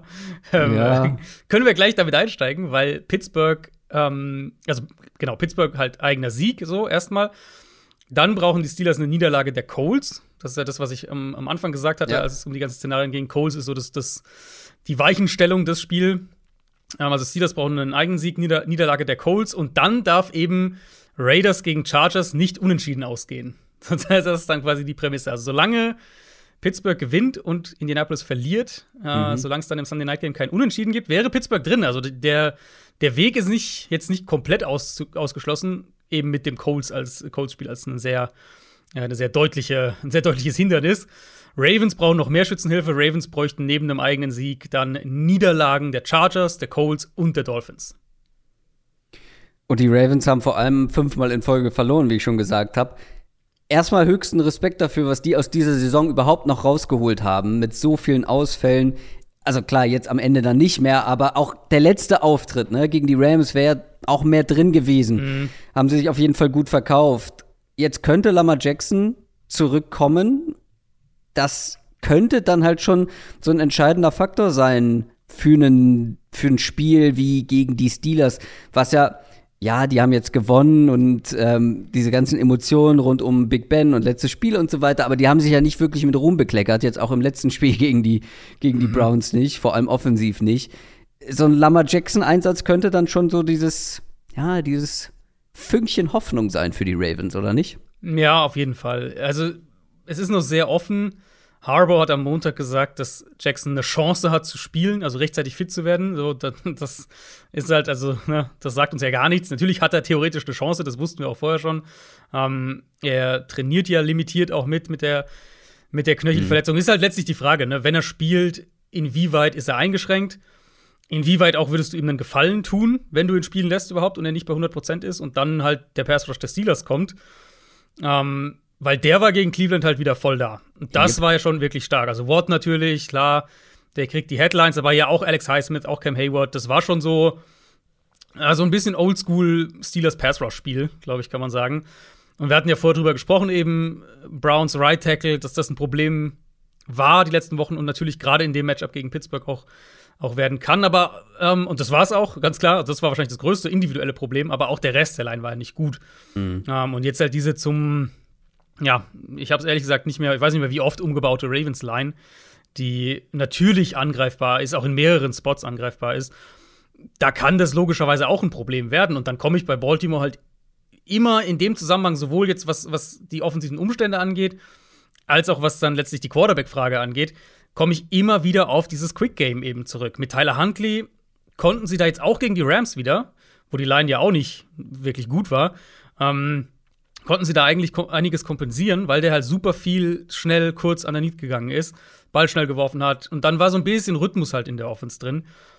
Darauf wird es hier, glaube ich, auch ankommen. Und natürlich mit Lamar Jackson hast du ein viel höheres Ceiling. Einfach allein, was er halt kreieren kann, das ist ja völlig klar.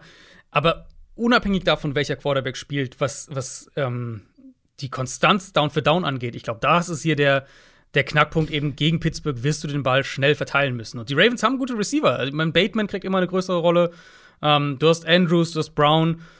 Aber du musst halt den Ball zu denen auch bekommen. Und das eher schneller als langsamer. Ansonsten wird es dir wahrscheinlich wenig helfen, weil man, man, muss, man muss davon ausgehen, dass, äh, dass Baltimore das an der Line of Scrimmage verlieren wird, das Matchup. Inwiefern spielt das Run-Game eine Rolle? Weil ich meine, die Ravens, gerade wenn ein Lama Jackson spielt, aber auch mit mhm. Tyler Huntley, können da ja kreativ werden, können ein gutes Laufspiel, vor allem dann mit dem Quarterback auch irgendwie aufziehen. Und das ist ja schon noch die Schwäche der Steelers Defense. Ja, ja. Ähm, denke ich, ist schon eine Möglichkeit. Es ist halt wirklich auch wieder die Frage, wie, wie kreativ wirst du und da vielleicht dann sogar noch mal mehr. Ich meine, Huntley ist auch athletisch, aber auch da noch mal mehr eben die Frage, kriegst du Lamar Jackson zurück? Weil mit Jackson ja. hast du halt schon noch mal eine andere, eine andere Explosivität im, in dem ganzen Option-Run-Game drin. Ähm, und da glaube ich schon, dass du da Pittsburgh immer noch Probleme bereiten kannst. Also Cleveland hat es ja eigentlich auch in Phasen geschafft. Die hatten dann halt, die haben dann halt auch noch, auch noch äh, Chubb zwischendurch verloren und so weiter. Aber als Chubb drin war, konnten die ja den Ball schon auch laufen in dem Spiel. Ja. Ähm, Denke ich schon, dass da eine Möglichkeit da ist, aber letztlich wird es halt wirklich darauf ankommen, damit du Drives auch mal, also dass du also 8, 9, 10 Play-Drives hinkriegst, die dann auch in Scoring-Reichweite kommen, wird es einfach super wichtig sein, dass die den Ball schnell verteilen können. Und dann haben sie auch eine Chance, den Ball zu bewegen. Aber ich warne halt sozusagen aus Ravens Sicht davor, ähm, dass du da sloppy wirst, weil dann ist halt dieser Steelers Pass Rush, das haben wir jetzt gesehen gegen Cleveland auch wieder, dann ist der halt echt gut.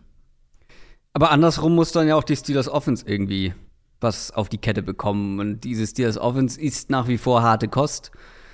Äh, Big Ben hat selber nach dem Spiel gesagt, das war mal wieder nicht schön, aber wir haben gewonnen. So, das fasst das ganz gut zusammen insgesamt. Ähm, glaubst du, dass die Ravens Defense die Big Plays, die sie einfach brauchen äh, auf ihre, auf ihre Top Receiver, ähnlich gut stoppen können wie die Browns über weite Strecken zumindest, weil auch wenn, also wenn du das schaffst und einigermaßen den Ball mhm. bewegen kannst, dann hast du ja auf jeden Fall eine Chance, auch mit der dezimierten Defense. Ähm, ja, ich würde es vielleicht aus einem anderen, aus einem anderen Ansatz noch mal angehen, das Matchup. Weil was ja letztlich, also die Story in dem Spiel gegen Cleveland war ja letztlich, dass Pittsburgh den Ball laufen konnte. Ähm, ja. Das war tatsächlich auch sehr, sehr positiv, weil es waren ja jetzt nicht irgendwie, dass sie ein, zwei Big Plays hatten, sondern viel Production am Boden. Sie hatten, sie waren deutlich effizienter auch im Run-Game als im Passing-Game. Ähm, ich hatte dieses Stat am, ähm, am Dienstagmorgen gepostet. Roethlisberger war der erste Quarterback aller Zeiten in dem Spiel, der den Ball 40 Mal wirft dabei weniger als 150 Yards Raumgewinn erzielt und sein Team trotzdem gewinnt. Das hat es noch nie vorher gegeben, diese Konstellation. Und das fasst eigentlich das Spiel auch gut zusammen, weil sie halt durch die Luft nichts machen konnten, mal wieder. Aber halt den Ball echt gut am Boden bewegen konnten. Und das Problem, was ich halt hier sehe, ist, dass das, glaube ich, das ist, was, was Baltimore stoppen kann. Ja, natürlich sind in der, in der Secondary sind die auf jeden Fall schlagbar. Aber die Run-Defense ist echt immer noch ordentlich. Da haben sie jetzt auch gegen, gegen Teams wie die Rams, wie die Packers, wie die Bengals, haben sie das Run-Game auch eigentlich weitestgehend relativ gut kontrolliert und gestoppt gekriegt. Und ja, Steelers Line hat gut gespielt gegen Cleveland, besser als ich erwartet hatte. Mhm. Aber Baltimore ist da halt auch schematisch nochmal eine ganz andere Herausforderung ähm, in der Box. Und bei Pittsburgh sind ja auch noch zwei, zwei O-Liner angeschlagen mit Dan Moore und Trey Turner. Das kommt dann auch noch mit dazu. Also insofern wird es wahrscheinlich dann in seinem mutmaßlich letzten Spiel ähm, für Big Ben, es sei denn, sie kommen halt noch in die Playoffs, wird es wirklich auch auf ihn und das Passspiel ankommen. Ich, das denke ich auf jeden Fall. Und wie gesagt, die Matchups dafür sind da gegen dieses Secondary. Ja. Ja. Baltimore hat jetzt immerhin Jimmy Smith zurückbekommen. Tavon Young haben sie jetzt dann mehr nach außen gezogen gegen die Rams, also aus dem Slot quasi raus. Es ist jetzt nicht mehr ganz so verheerend dann mit den beiden wie, wie in manchen anderen Spielen. Aber trotzdem, mit, mit Deontay Johnson und mit Chase Claypool hat Pittsburgh da den Vorteil. Ja. Und die Frage ist halt dann ein bisschen ähnlich wie das, was ich auf der anderen Seite gerade gesagt habe bringt Big Ben den Ball konstant zu denen. Weil, wenn, also das haben wir jetzt halt so oft gesehen, dass ich glaube, das muss man nicht groß, groß diskutieren, wenn Big Ben den Ball halt hält oder und oder unter Druck gerät, dann zerfällt dieses Steelers Offense einfach. Und dann ja. bist du halt wieder dauernd in Dritter und Acht und Dritter und Zehn und, und hast dann den Dump-Off und äh, puntest. Die ja. Gefahr sehe ich hier schon auch. Wie gesagt, halt mit dem Sternchen dahinter. Ähm, von den Matchups her ist es wahrscheinlich, also ist es eigentlich noch ein besseres auf jeden Fall als, ähm, als gegen die, die Browns Secondary. Baltimore ist mit fünfeinhalb Punkten zu Hause Favorit. Finde ich etwas hoch, ehrlich gesagt. Ja, also ja, finde ich auch hoch. Ähm, ich gehe aber mit den Ravens in dem Fall, weil ich glaube, die sind immer noch das bessere Team, trotz der ganzen mhm. Ausfälle. Das wird schwierig. Du hast die entscheidenden Matchups angesprochen, aber sie waren im ersten Spiel schon eine Mannschaft, wo ich sage, ja, war für mich jetzt die bessere Mannschaft in dem Spiel eigentlich, auch wenn sie am Ende knapp verloren haben. Mhm.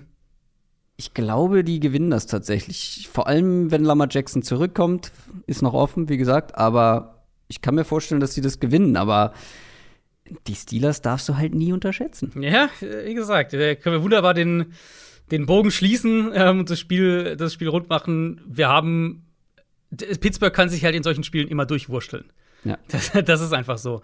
Ähm, Tendenz für mich geht auch Richtung, Richtung Baltimore, einfach eben mit der Argumentation, dass ich davon ausgehe, dass Pittsburgh den Ball hier nicht laufen kann und ich Big Ben halt einfach dann nichts mehr zutraue.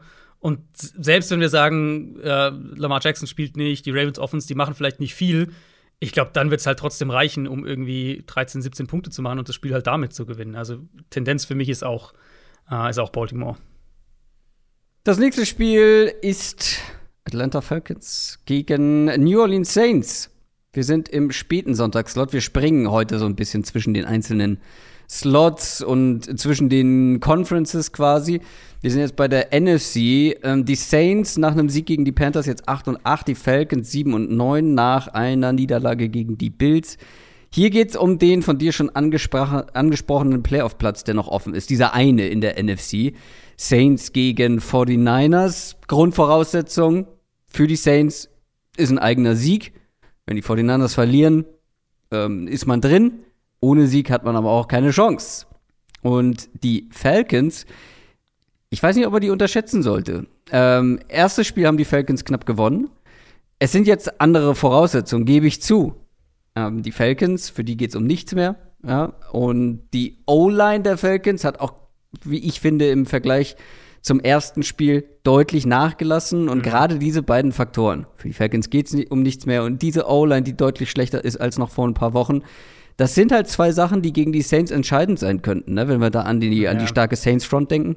Ja, äh, total. Ähm, ich hätte es, glaube ich, auch, wenn ich jetzt über das Spiel nachdenke, auf der Seite des Balls würde auch damit einsteigen, weil ich denke, hier wird es wahrscheinlich entschieden. Mhm. Falls die, also in beide Richtungen, falls die Falcons hier uns überraschen und irgendwie, weiß nicht, 24, 27 Punkte machen, dann gewinnen sie es wahrscheinlich auch. Ich denke, dass es eher in die andere Richtung gehen wird. Jetzt, Atlanta hatte ja dieses Spiel gegen Buffalo, wo sie eigentlich ziemlich genau für ein Viertel, nämlich das zweite Viertel, haben sie es ja offensiv, äh, offensiv echt, echt gut gemacht. Da hatten sie den, sie hatten äh, den, den langen Field Goal Drive, sie hatten dieses, äh, dann beim nächsten Drive dieses Big Play von Kyle Pitts, was dann den Touchdown vorbereitet hat. Mhm, Pitts aber ja auch angeschlagen aus dem Spiel raus mit einer Oberschenkelverletzung. Also der, der, äh, das muss man auf jeden Fall vom Injury Report her beobachten. Falls der fehlt, dann fehlt dir ja komplett die, die offensive Feuerkraft ja. aus Falcons Sicht. Falls der spielt, wird er natürlich auch hier wieder der, ähm, der zentrale Faktor sein. Auf der anderen Seite müssen wir ja aber auch davon ausgehen, eben, dass New Orleans die Line of Scrimmage komplett dominiert, auf der Seite des Balls zumindest mal. Mhm. Und, hätten und sie aber im ersten Spiel, hätten wir das auch erwartet und das war ja. dann nicht wirklich so. Also zumindest genau. konnten die Falcons trotzdem punkten. Nee, genau, absolut. Ähm, und das wäre halt so der, der, der Ansatz ähm, äh, oder der nächste Punkt für mich gewesen.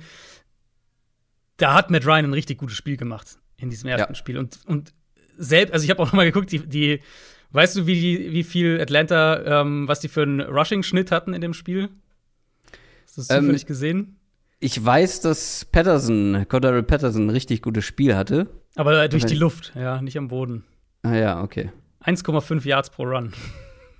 Ah ja. Mhm. Hatten sie in dem Spiel. Äh, also die Line of Scrimmage haben sie schon verloren, ja. genau. Ähm, aber es war halt eben, also Matt Ryan hat halt, wie gesagt, ein richtig gutes Spiel gemacht und Atlanta hatte auch mehrere Big Plays. Das eine von Patterson auf jeden Fall, das hast du vielleicht sogar auch im Kopf jetzt noch gehabt, ähm, war das ganz am Schluss, wo er da outside steht, dann gewinnt er 1 gegen 1 und das bereitet ja, ja. quasi den, ja. den Game Winner vor. Mhm. Wenn Atlanta hier eine Chance haben will, dann wird es, glaube ich, noch mal ein richtig gutes Spiel von Ryan brauchen, auch gerade gegen Druck. Und jetzt abgesehen von dem Lions-Spiel hat er davon halt einfach nicht wirklich viele gehabt in, in den letzten Wochen. Und dann eben Pitts angeschlagen. Ja. Wenn Pitts, wie gesagt, wenn er spielt, gehe ich davon aus, dass sie ihn, ähm, dass sie ihn wie einen, wie einen X, äh, wie einen X-Receiver, wie einen Nummer 1-Receiver defensiv auch spielen werden, was die Coverage angeht. Ich gehe davon aus, dass Atlanta an der Line of Scrimmage das verliert. Und dann, also ehrlicherweise, schaut euch das Panthers-Spiel letzte Woche an, in dem Donald bei der Hälfte seiner Dropbacks unter Druck stand gegen die Saints und Carolina den Ball halt am Boden auch quasi nicht bewegen konnte. Und so in die Richtung geht es für mich hier in der Prognose auch. Also Falcons haben natürlich einen besseren Quarterback als Carolina. Ähm, aber ich, also, das riecht für mich nach so einem, nach so einem 2013, 2017 Spiel und, und die Saints äh, gewinnen das irgendwie auf dem, maßgeblich auf dem Rücken ihrer Defense. 20 Punkte von der Offense. Ja, vielleicht kommt ein defensiver Score mit dazu. Mhm. Über die sprechen wir gleich. Ich habe noch ein paar Zahlen zu Cordell Patterson mitgebracht. Also, du hast recht, das war durch die Luft im Hinspiel. Ähm, aber da hatte er 126 Yards. Mhm. Also nicht so schlecht. Ähm, sie haben ihn als Receiver nicht wirklich verteidigt bekommen generell ist das ein, das ein Spiel, wo zwei Running Backs unterwegs sind, die sehr viel den Ball auch fangen. Äh, mit Alvin Kamara und Cordell Patterson. Bei dem muss man überlegen, ob man den noch als Running Back wirklich bezeichnet. Ich habe mal geguckt, Yards per Route Run über die ganze Saison. Mhm. 2,31. Ja. Damit ist er vor Leuten wie Tyreek Hill, CeeDee Lamb, Hunter Renfro, Deontay Johnson, Stephon Diggs. Der wäre bei den Receivern, die ja, genug Sample Size hatten in Sachen Targets, wäre er Top 10 mit diesem Yards per Route Run wert. Das ist wirklich für einen Running Back Mhm. mehr als außergewöhnlich. Ja. 4,2 durchschnittliche Tiefe pro Target. Auch das für einen Running Back absolut außergewöhnlich. Das ist halt die Art und Weise, wie sie ihn einsetzen auch. Ja, also ja, nicht klar. Nur, also nicht nur quasi, welche Routes sie ihn laufen lassen, sondern auch von wo. Weil er ja in bei Passing Downs ist er ja regelmäßig im Slot und Outside. Ja. Viel mehr als, als, also auch ein Elvin Kamara beispielsweise, der ja schon auch viel rumbewegt wird. Aber Patterson ist da ja echt so eine, schon so ein bisschen Ja. so, ein, so ein Unicorn, was, was die Rolle auch angeht in der NFL. Und ich, also, ich könnte mir vorstellen, so ganz vorsichtig mal, so ein kleiner Trend, dass wir da vielleicht auch mehr noch sehen werden. So Receiver, die ähm, zum Running Back so ein bisschen umgeschult werden. Sehen wir ja schon jetzt heute. Sehen wir zum Teil schon, Debo genau. Samuel. Genau, genau. Ähm, und aber halt noch immer auch noch klassische Receiver-Aufgaben übernehmen. Und wenn du dann halt einen kriegst, der wirklich auch diese Physis hat, die Patterson ja hat, dass er halt auch zwischen den Tackles laufen kann, ähm, oder auch ein Debo Samuel hat die natürlich auch diese Physis, dann, dann kannst du halt wirklich Mismatches kreieren. Und das, also er und Pitts, da haben wir auch ein paar Mal drüber gesprochen, sind halt so eins der, der spannendsten Duos in der Liga in, in der Hinsicht. Ja, aber er kann halt wieder ein Faktor sein, auch in diesem Mhm. Matchup. Ne? Also im Hinspiel schon durch die Luft ähm, für Schaden oder Schaden angerichtet. Und das kann er natürlich wiederholen. Aber du hast es gesagt, 20 Punkte für die Saints. Das wird spannend, wie die Offense das machen soll. Wie gesagt, vielleicht ein äh, Defensive Touchdown mit dabei, aber diese Offense ist halt nach wie vor keine Überraschung, wahnsinnig limitiert. Ja. Ähm, aber gegen diese Falcons Defense sollte halt schon irgendwo was gehen. Es ging auch im Hinspiel einigermaßen. Das war noch mit Trevor Simeon, Mhm. Taysom Hill letzte Woche kein verkehrtes Spiel gemacht. Auch durch die Luft nicht. Und da sind die Falcons halt anfällig. Und da wird dann natürlich auch ein Alvin Kamara als Receiver ähm, interessant werden. Du hast schon gesagt, Ja. eigentlich wird er gar nicht so oft an der Line of Scrimmage oder im Slot dann halt ähm, aufgestellt. Ich habe mal geguckt, so irgendwie fünf bis acht Mal pro Spiel ähm, oder ja, ähm, paar Mal mehr hier und da, aber jetzt nicht so wahnsinnig auf Ian Patterson zum Beispiel. Aber trotzdem durch die Luft sollten die Saints dann doch irgendwie schon noch den Ball bewegen können.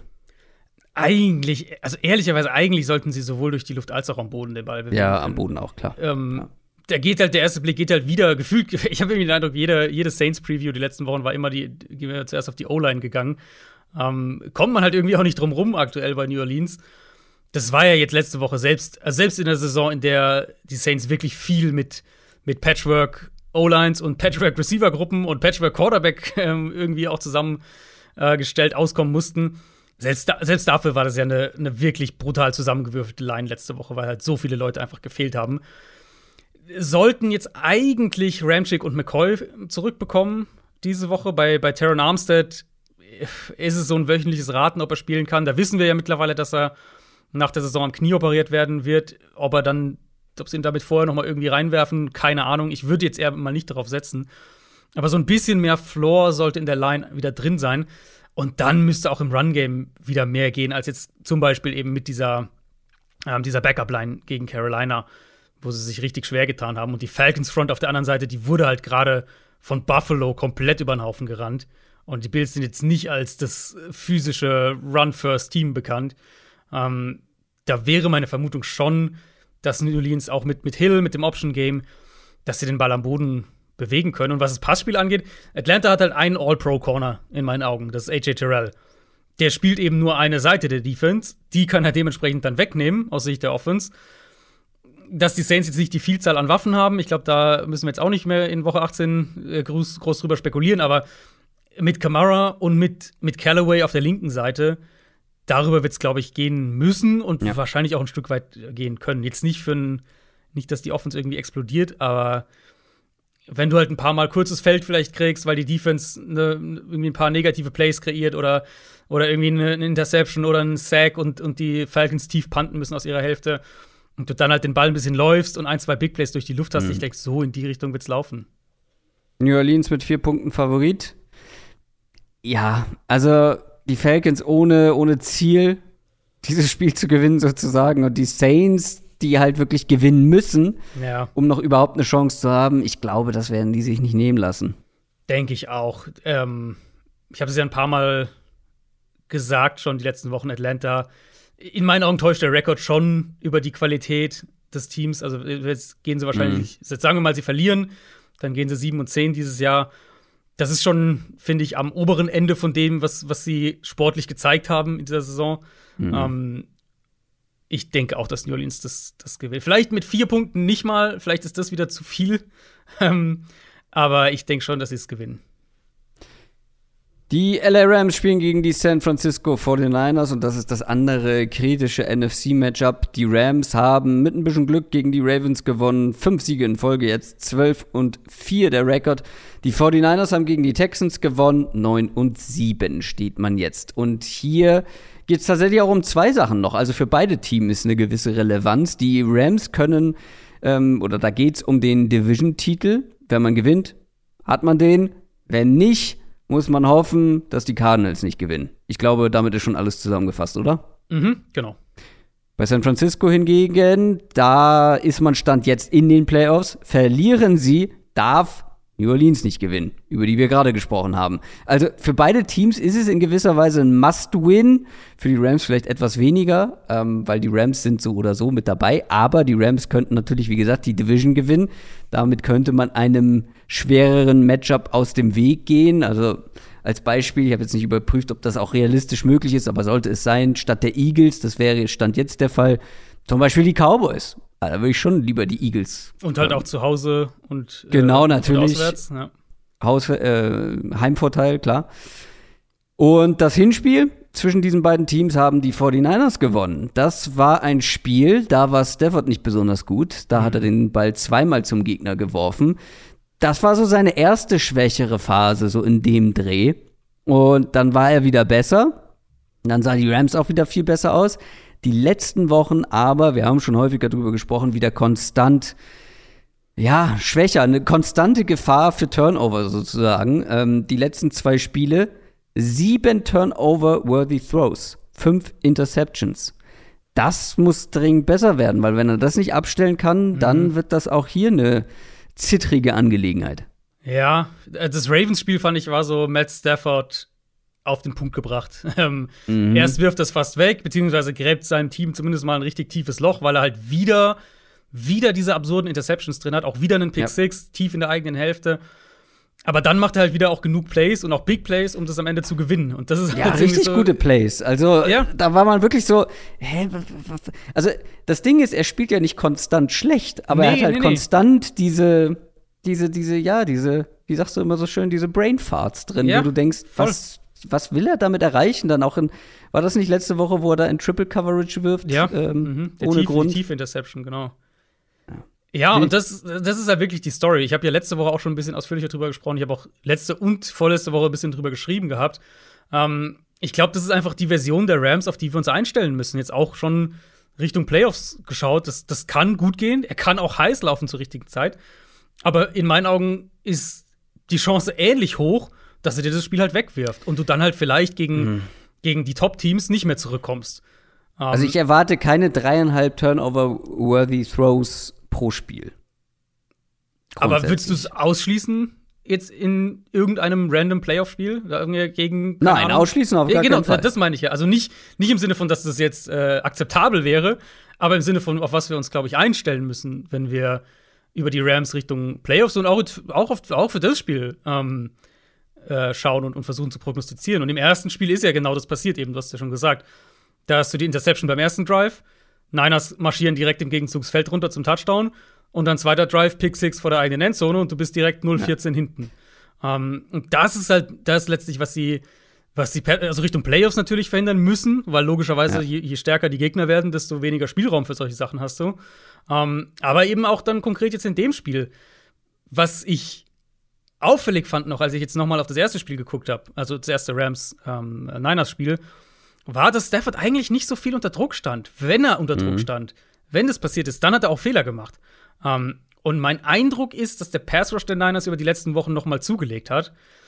Das heißt, vielleicht da auch noch die Gefahr, dass die Niners hier und da ein paar, paar Fehler mehr, ähm, mehr kreieren können. Also ich erwarte hier schon ein enges Spiel, in dem die Rams mit mit Cup und, und Beckham natürlich gegen diese Secondary ganz klar Vorteile haben sollten. Genau wie auch auf der anderen Seite, wenn wir gleich dazu kommen, mit ihrer äh, Defense vermutlich gegen Trey Lance. Aber die Rams sind einfach eine Achterbahn und, und dass generell jetzt Shanahan kein guter Gegner ist für die, das haben wir in den letzten Jahren auch gesehen. Ja. Also, ich finde, das ist ein relativ offenes Spiel tatsächlich.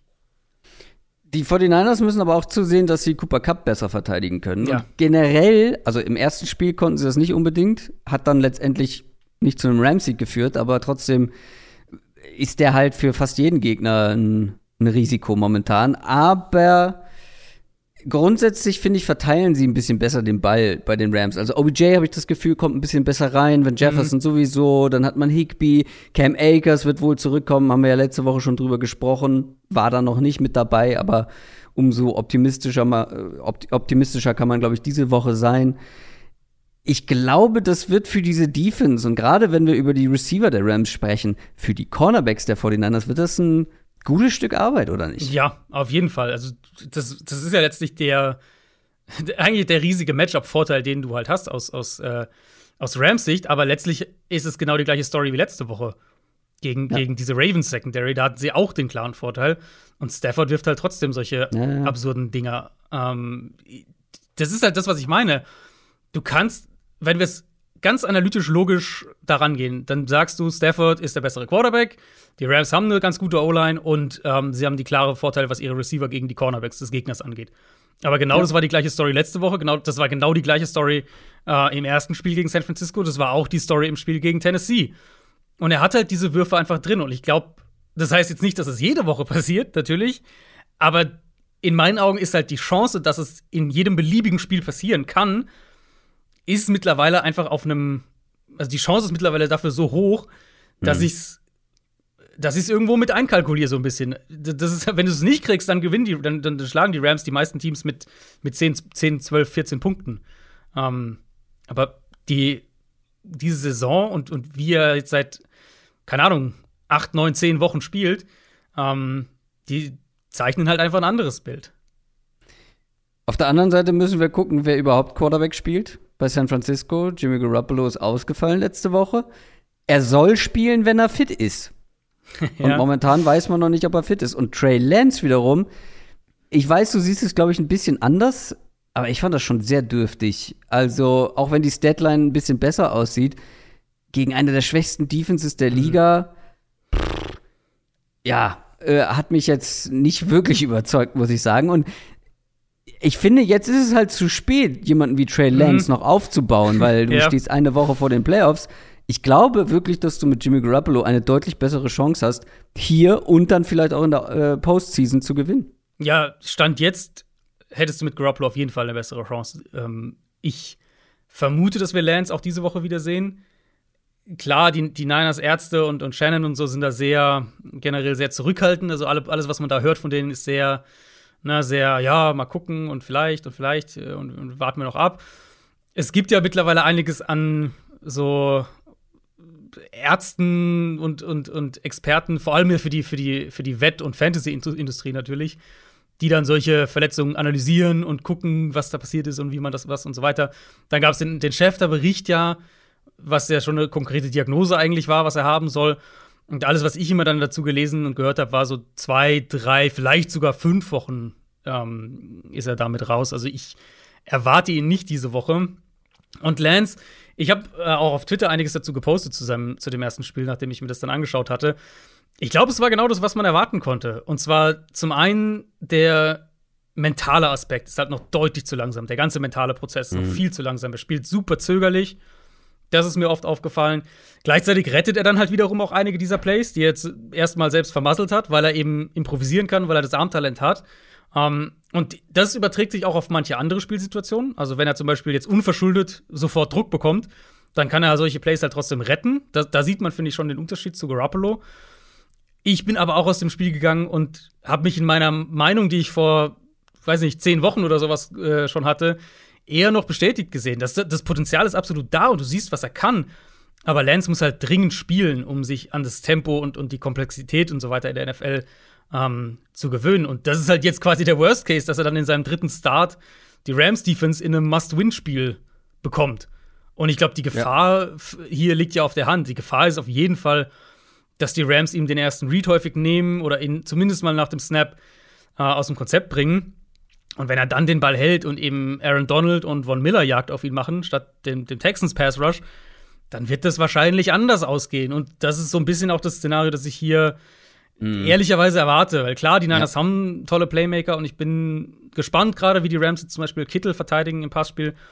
Aber wenn halt dein Ball, dein Quarterback den Ball nicht konstant zu denen bringt, ja. weil er seinen Augen noch nicht ganz vertraut, weil, weil es alles für ihn noch zu schnell geht, dann wird es eben, abgesehen von einzelnen Big Plays, wird es wahrscheinlich nicht funktionieren. Ja, das erwarte ich ehrlich gesagt auch. Äh, ich bin da generell etwas skeptisch. Mit Garoppolo wäre ich auch nicht optimistisch, weil auch da würde der Druck natürlich eine erhebliche Rolle spielen können. Die Rams sind mit vier Punkten Favorit.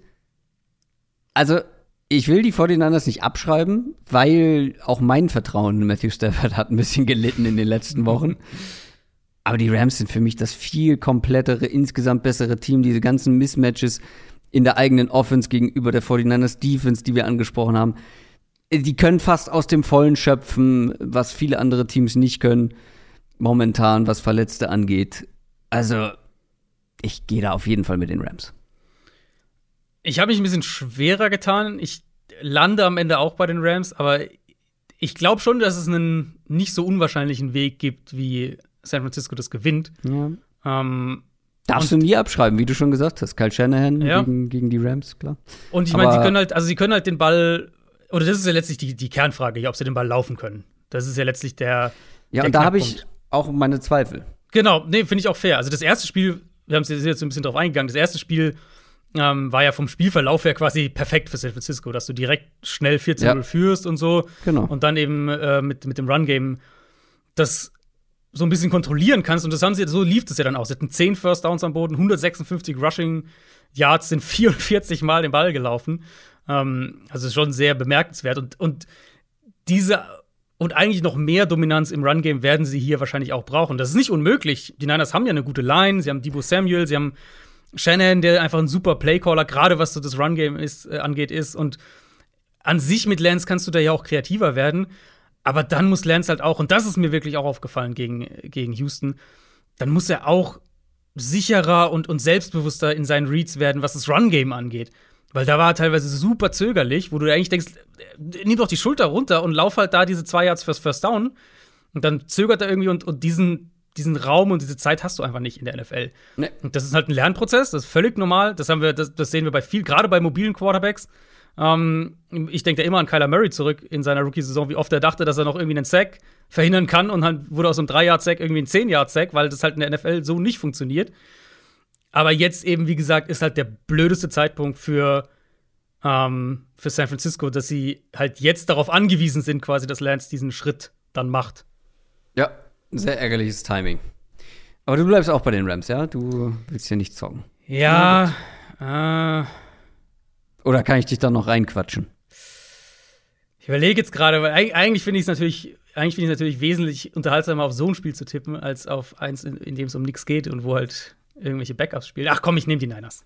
Uh. Woran hat's gelegen? Herr Ju, woran hat die Lehen? Das ist natürlich immer so die Frage. Ich sage natürlich immer, woran halt die Lehen? Ja, ich muss, ich muss hier, ja, ach, schwierig. Ich habe eigentlich nur ein Match, wo ich wirklich so ein bisschen äh, Optimismus verspüre, was den Außenseiter angeht. Hier ist natürlich super offen, aber für mich sind halt die Rams trotzdem noch das, der klare Favorit, deswegen würde ich hier nicht sie auf die 49ers tippen. Sie sind Aber du bist Favorit, ja ganz ja. gut mit deinen Bauchgefühlen gefahren, von daher. Das stimmt, ja. Also sie sind auch der Favorit. Das ist auch, also das ist eine ähnliche Diskussion wie letzte Woche mit, mit, äh, mit Dallas und Arizona. Die, die, Rams sind das bessere Team aktuell und sie sind auch ja. zu Recht der Favorit. Aber wer weiß, also ich. Ich glaube einfach, ich habe irgendwie das, ich habe das Gefühl, dass die Niners sich dieses Playoff-Ticket nicht mehr nehmen lassen. Kommen wir zum Sunday Night Game und dem Playoff-Duell der Woche überhaupt. Die Las Vegas Raiders spielen gegen die Los Angeles Chargers. Die Chargers stehen 9 und 7 und die Raiders stehen auch 9 und 7. Wer gewinnt ist drin. Das ist das Motto für dieses Spiel. Wenn die Chargers verlieren, sind sie raus. Und wenn die Raiders verlieren, können sie trotzdem noch drin bleiben, wenn die Colts und die Steelers verlieren. Aber, das hatte ich vorhin angesprochen, wenn die Colts gegen die Jaguars verlieren sollten, könnten ja. beide Teams mit einem Unentschieden weiterkommen. Ich wollte es nur mhm. gesagt haben. Ja, ja, äh, das wäre ein, vor allem, weil sie es ja wüssten, also es ist ja das Sunday Night Game. Genau, das ist vorher. vorher, ja. Genau, das wäre natürlich eine, eine sehr brisante Storyline. Ich denke nicht, dass es da irgendwie, ähm, dass es da irgendwie einen Skandal geben würde in dem Sinne und die dann da irgendwie auf Unentschieden spielen. Aber es wäre natürlich eine Storyline. Ähm, ja, genau, ansonsten halt für die, für die Raiders äh, ist es ja, nee, für beide ist es ja eh, ähm, Nee, für die Raiders, glaube ich, gibt es noch den anderen Weg. Genau, für die Raiders eben. Ja, den hatte ich gerade schon, genau. den hatte ich gerade gesagt, aber genau. der ist sehr unwahrscheinlich. Hängt halt Deswegen, immer mit einer Colts-Niederlage genau. zusammen. Und ja. ich glaube, die, ja, die erwarten wir. Also, wenn die Colts vorher verlieren, dann wird es sehr interessant. Genau. Aber für die Raiders müssten, wie gesagt, auch die Steelers zusätzlich noch verlieren. Mhm, genau. Das kann passieren, haben wir ja drüber gesprochen. Und das ist deutlich wahrscheinlicher. Aber ja, also es geht vor allem darum, dieses Spiel zu gewinnen. Und die Frage ist, wer macht's am Ende? Erstmal Credit für die Raiders.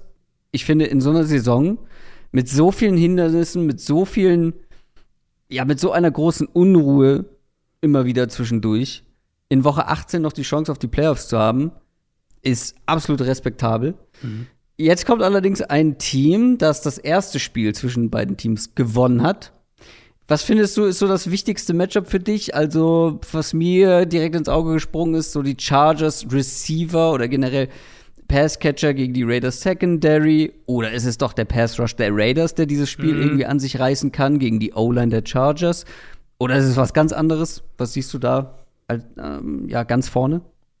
Mm, also, auf, ich würde sagen, ich würde sagen, als Nummer eins würde ich schon Pass Rush der Raiders gegen vor allem die rechte Seite der, der Chargers Line mhm. als mögliches Mismatch ähm, sehen. Und dann an zwei für mich wäre tatsächlich die eigentlich die andere Seite, die Raiders Front gegen die Chargers Line, aber noch ein bisschen mehr Richtung Run Game gepolt. Ob halt die Nee, du meinst es glaube ich umgekehrt, weil das war genau das gleiche. Wie meinst du? Ich glaube, du hast gerade noch mal ähm, die Raiders Front gesagt, oder? Also die Raiders Line, die Chargers. genau, die Raiders Line gegen die Chargers Front so rum. Ja. Ähm, und zwar Richtung Run Game eben, ob die Raiders halt den Ball laufen können. Und das das wird ja? eine interessante Storyline einfach sein. Wir hatten ja letzte Woche auch drüber gesprochen vor dem Colts-Spiel, dass sie halt den, ähm, dass sie da teilweise den Ball besser laufen konnten in, der vergangenen, in den vergangenen Wochen.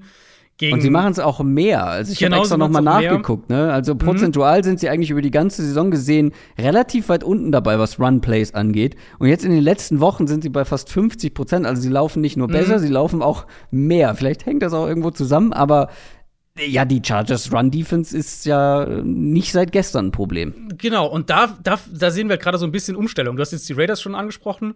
Ähm, er, die, gegen die Colts war es ja mehr so, sie, sie konnten halt wirklich nur vereinzelt den Ball laufen. Sie haben es versucht, aber eigentlich der positive Part in dem Gameplan war ja eigentlich in meinen Augen das Quick Game, diese Mariota-Packages, die sie jetzt mehr dann reingebracht haben. Und dann halt Derek Carr hat eben drei, vier Big Plays gemacht im Passspiel. Und das war letztlich der Unterschied. Haben wir vorhin bei bei den Colts schon drüber gesprochen. Ähm, und gerade halt ein Hunter Renfro, da hatte ich ja vorher über das Matchup gesprochen gegen Kenny Moore. Das war in meinen Augen dann auch wirklich ein kritisches Matchup, was letztlich oft genug zugunsten der Raiders ausging, dass es halt eine, das Spiel in ihre Richtung hat, hat äh, kippen lassen. Die Chargers, finde ich, haben das aber jetzt gerade auch gegen Denver wieder deutlich besser gemacht. Und ähm, auch da hatte ich schon ein, zwei Mal drüber gesprochen, die letzten Wochen, nach dem Chiefs-Spiel unter anderem. Es war wieder auffällig, dass sie anfangen, die Box aggressiver zu spielen. Ich habe auch die Zahlen dann nochmal nachgeschaut. Sowohl Javonte Williams als auch Melvin Gordon letzte Woche sind mindestens 40 Prozent ihrer Runs gegen acht oder mehr Verteidiger in der Box gelaufen. Mhm. Also so die Zeit hier, Chargers spielen einfach immer eine leichte Box und zwei Safeties tief und so weiter. Das verwischt immer mehr, das verschwimmt immer mehr. Und was ja auch irgendwo sinnvoll ist, weil die Chargers teilweise im Run-Game einfach aufgefressen wurden. Und das, wenn wir jetzt Richtung Playoffs denken, wenn sie, falls sie das schaffen, ähm, kannst du dir das halt nicht leisten, weil das einfach so viel Druck auf deine Offense immer ausübt. Ich bin gespannt, ob sie das hier auch so spielen, weil an, also angesichts des Mangels an Outside Receiver Qualität bei den Raiders sehe ich nicht so wirklich einen Grund, warum sie das nicht machen sollten. Und dann glaube ich, wird es halt für Las Vegas wieder ähnlich wie gegen die Colts darauf ankommen, zum einen, dass sie kreativ werden, was das Run Game angeht, aber vor allem eben dass sie wieder über Renfro, übers Kurzpassspiel den Ball bewegen können. Und vielleicht ja, ich weiß, ich rede seit drei Wochen drüber, ähm, vielleicht ja diese Woche auch mit, äh, mit Darren Waller zurück, der nach wie vor ausfällt. Es gibt eine Chance, mhm. dass er spielen kann diese Woche. Weil was wir sicher sagen können, und jetzt so fernab aller taktischen Theorien, ist, dass, ähm, dass Joey Bosa ein riesiges Problem sein wird. So war er im ersten Spiel auch. Uh, Derek Carr wird wahrscheinlich im, im regulären Dropback-Passing-Game viel unter Druck stehen. Auch das war eines der, der Stories in dem ersten Matchup. Und auch da hatten die Raiders dann Probleme, den Ball uh, letztlich am Boden zu bewegen. Also ich, ich will auf keinen Fall die Raiders abschreiben, weil ich das auch sehr respektabel finde, was die immer noch aus, aus mhm. äh, dem Team rausholen. Und ich finde auch, sich in manchen Teilen gerade offensiv gesteigert haben, sogar, ähm, jetzt in, über die letzten Wochen wieder, nachdem sie dann schon ein richtiges Tief hatten. Aber irgendwie, irgendwie sehe ich es seh nicht so wirklich für, für Las Vegas. Ja, wir müssen ja noch über die andere Seite des Balls sprechen. Ähm, übrigens, kleiner Fun Fact ist das falsche Wort, weil lustig ist es nicht, aber der nächste Raiders-Spieler wurde festgenommen. Ja. Nate Hobbs, ja. Cornerback. Und ja, ist jetzt nicht der, der größte Name, aber war halt echt ein wichtiger Spieler in dieser Defense. Ne? Hat viel mhm. gespielt und hat auch gar nicht so schlecht gespielt. Nee, absolut. Starting Slot Corner. Einer der besten, tatsächlich einer der besten Rookie-Cornerbacks wahrscheinlich dieses Jahr. Und ja, das als Fünf-Runden-Pick. Aber der wird jetzt festgenommen, weil der hat sich gedacht, das ist eine gute Idee. Ähm, ziemlich ähm, kurzfristig nach der oder ähm, kurz nach der Landung in Las Vegas ähm, ja, irgendwelche Art von Drogen zu konsumieren und dann im Auto einzuschlafen. Ja, ähm, das ist so ein Running Gag bei den Das ist halt unglaublich. Also muss ja, das muss doch ein Riesenthema in diesem Team gewesen sein. Äh, das verstehe ich einfach nicht. Ganz, ganz komisch, ähm, aber ja, da fehlt halt der nächste äh, Defense-Spieler. Und was erwartest du von der Chargers Offense. Also ich habe ja eben schon die, die Receiver angesprochen. Ich finde, da gibt es schon das ein oder andere Mismatch ähm, mhm. zugunsten der Chargers. Ja, die Chargers sind mittlerweile auch wirklich in der Lage, diese, ich, ich nenne es immer so, ähm, diese sehr cleanen Spiele, so sehr, wie könnte man das übersetzen, sehr unaufgeregte Spiele offensiv zu machen. Ich fand, das war gegen Denver so eins, auch von Herbert. Wenig Fehler gemacht, das Spiel gut gemanagt und dann hast du halt hier und da deine Big Plays und damit kommst du dann vielleicht sogar schon auf 30 Punkte.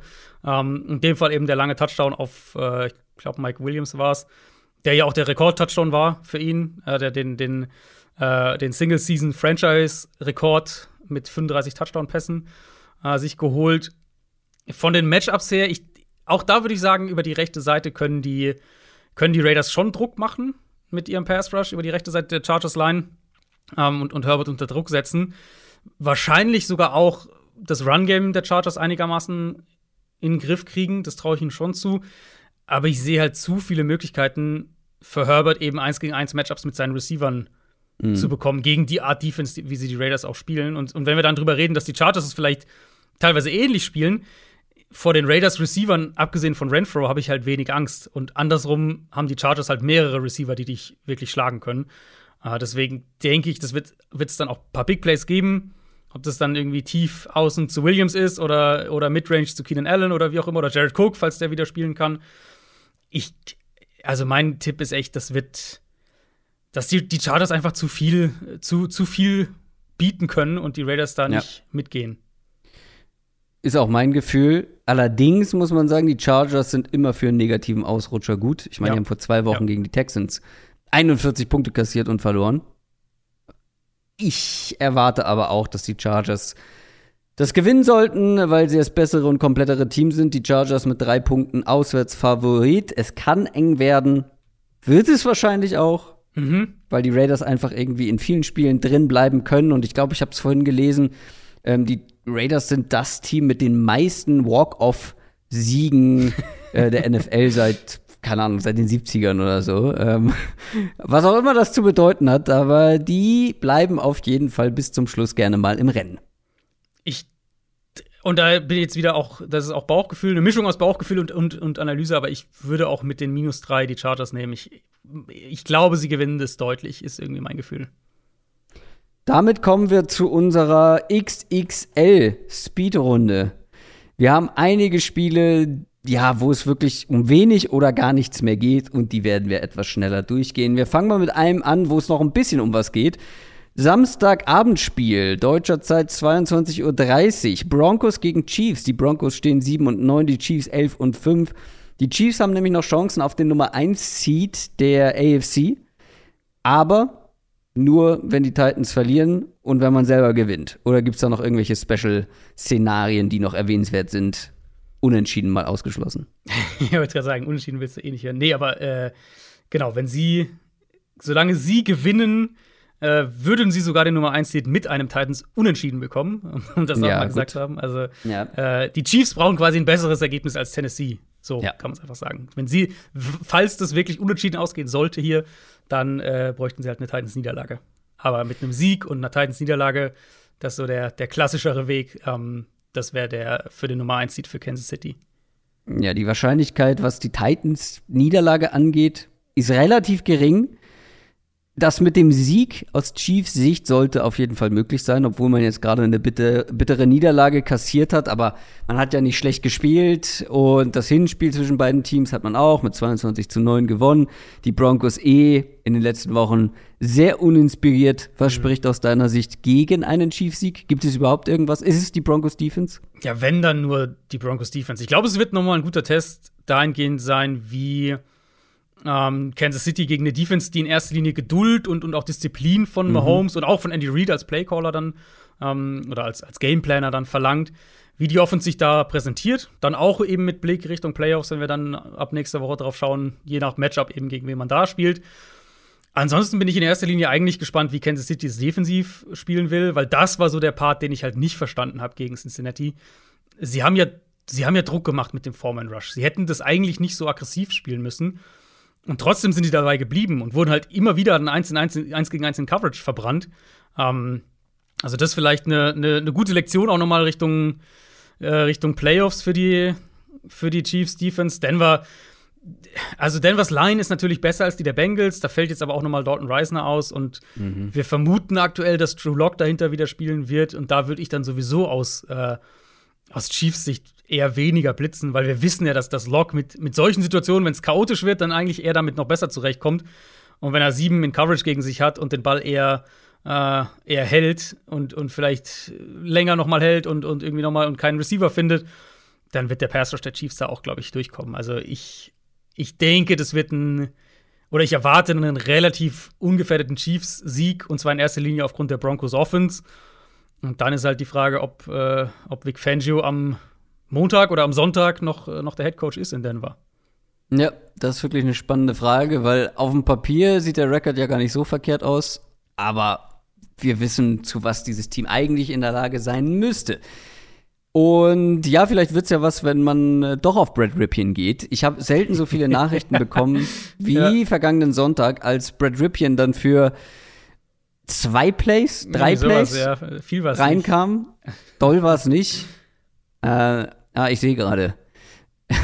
Zwei Plays, 0,0 Yards. naja. Äh, ja, aber vielleicht, also, ich Kein weiß nicht, was Turnover man von. immerhin, kein Turnover. So.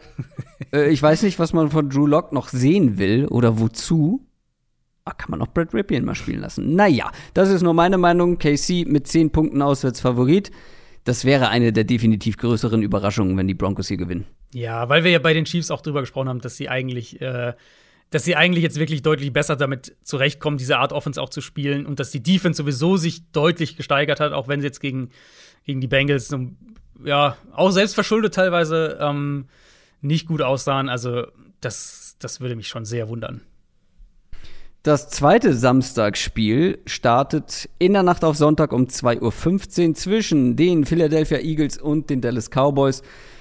Die Cowboys stehen 11 und 5, die Eagles 9 und 7. Beide sind in den Playoffs. Das ist alles schon entschieden. Aber mit einem Sieg könnten die Eagles vielleicht noch ein bisschen was am, am Seeding ändern. Ja, ja. Die Cowboys haben keine Chance mehr auf den Nummer 1 Seed.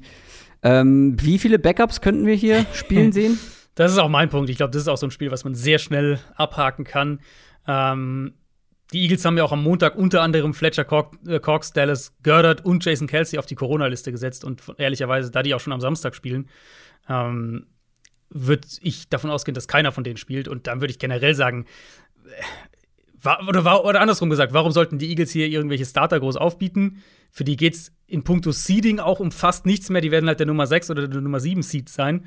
Ähm, das spielt keine große Rolle, weil höchst, also du wirst auf jeden Fall auswärts spielen und höchstwahrscheinlich musst du, falls du gewinnst, in der zweiten Runde zum Nummer 1 Seed, egal ob du die 6 oder die 7 bist. Es sei denn halt beide gewinnen. Ähm, da könnte es schon sinnvoll, in meinen Augen ist es deutlich sinnvoller, da Leute zu schonen. Und Dallas halt jetzt ähnlich mit der, mit der Konstellation, äh, dadurch, dass sie verloren haben letzte Woche, eben, wie du hast gesagt, der Nummer 1 Seed ist weg, werden mit hoher Wahrscheinlichkeit die vier sein. Ähm, die bräuchten Niederlagen der Rams und der Cardinals, dann könnten sie noch an die drei klettern und äh, Niederlagen der Rams, Cardinals und Bucks, dann könnten sie noch an die zwei klettern. Also ist schon relativ, relativ mhm. unwahrscheinlich. Sagen wir mal, bestenfalls reden wir vom Nummer 3 oder Nummer 4 Seed. Und auch da, denke ich, wird es absolut Sinn ergeben, ein paar Leute zu schonen und, und äh, Richtung Playoffs zu gucken. Dallas ist mit sieben Punkten Favorit. Ja, es wird ein bisschen eine Wunderkiste, ne? Wenn da Total. viele Backups auflaufen. Oder auch wenn vielleicht eine Seite schont und die andere halt nicht, dann. Ja, klar, dann ja, sowieso. Ähm, also, aber das ist so, das ist so das klassische Spiel für mich, wo ich sage, als Team, warum solltest du da das Risiko eingehen? Ja, absolut. Absolut. Weil so viel, also in den Playoffs musst du sowieso früher oder später die besten Teams schlagen. Ja. Und und Bringt es ändert sich ja so viel? erstmal auch nichts. Also die Cowboys haben auf jeden Fall ein Heimspiel in der ersten Runde mhm. und in, in der zweiten Runde mit hoher Wahrscheinlichkeit dann äh, ein Auswärtsspiel. Und die Eagles müssen sowieso auswärts spielen. Also das ist halt, ja. da ändert sich ja nicht viel. Äh, das nächste Spiel, Dolphins gegen Patriots. Dolphins 8 und 8, Patriots 10 und 6. Hater würden sagen, die Dolphins haben das erste Mal seit langer Zeit gegen ein richtig gutes Team gespielt und haben direkt verloren.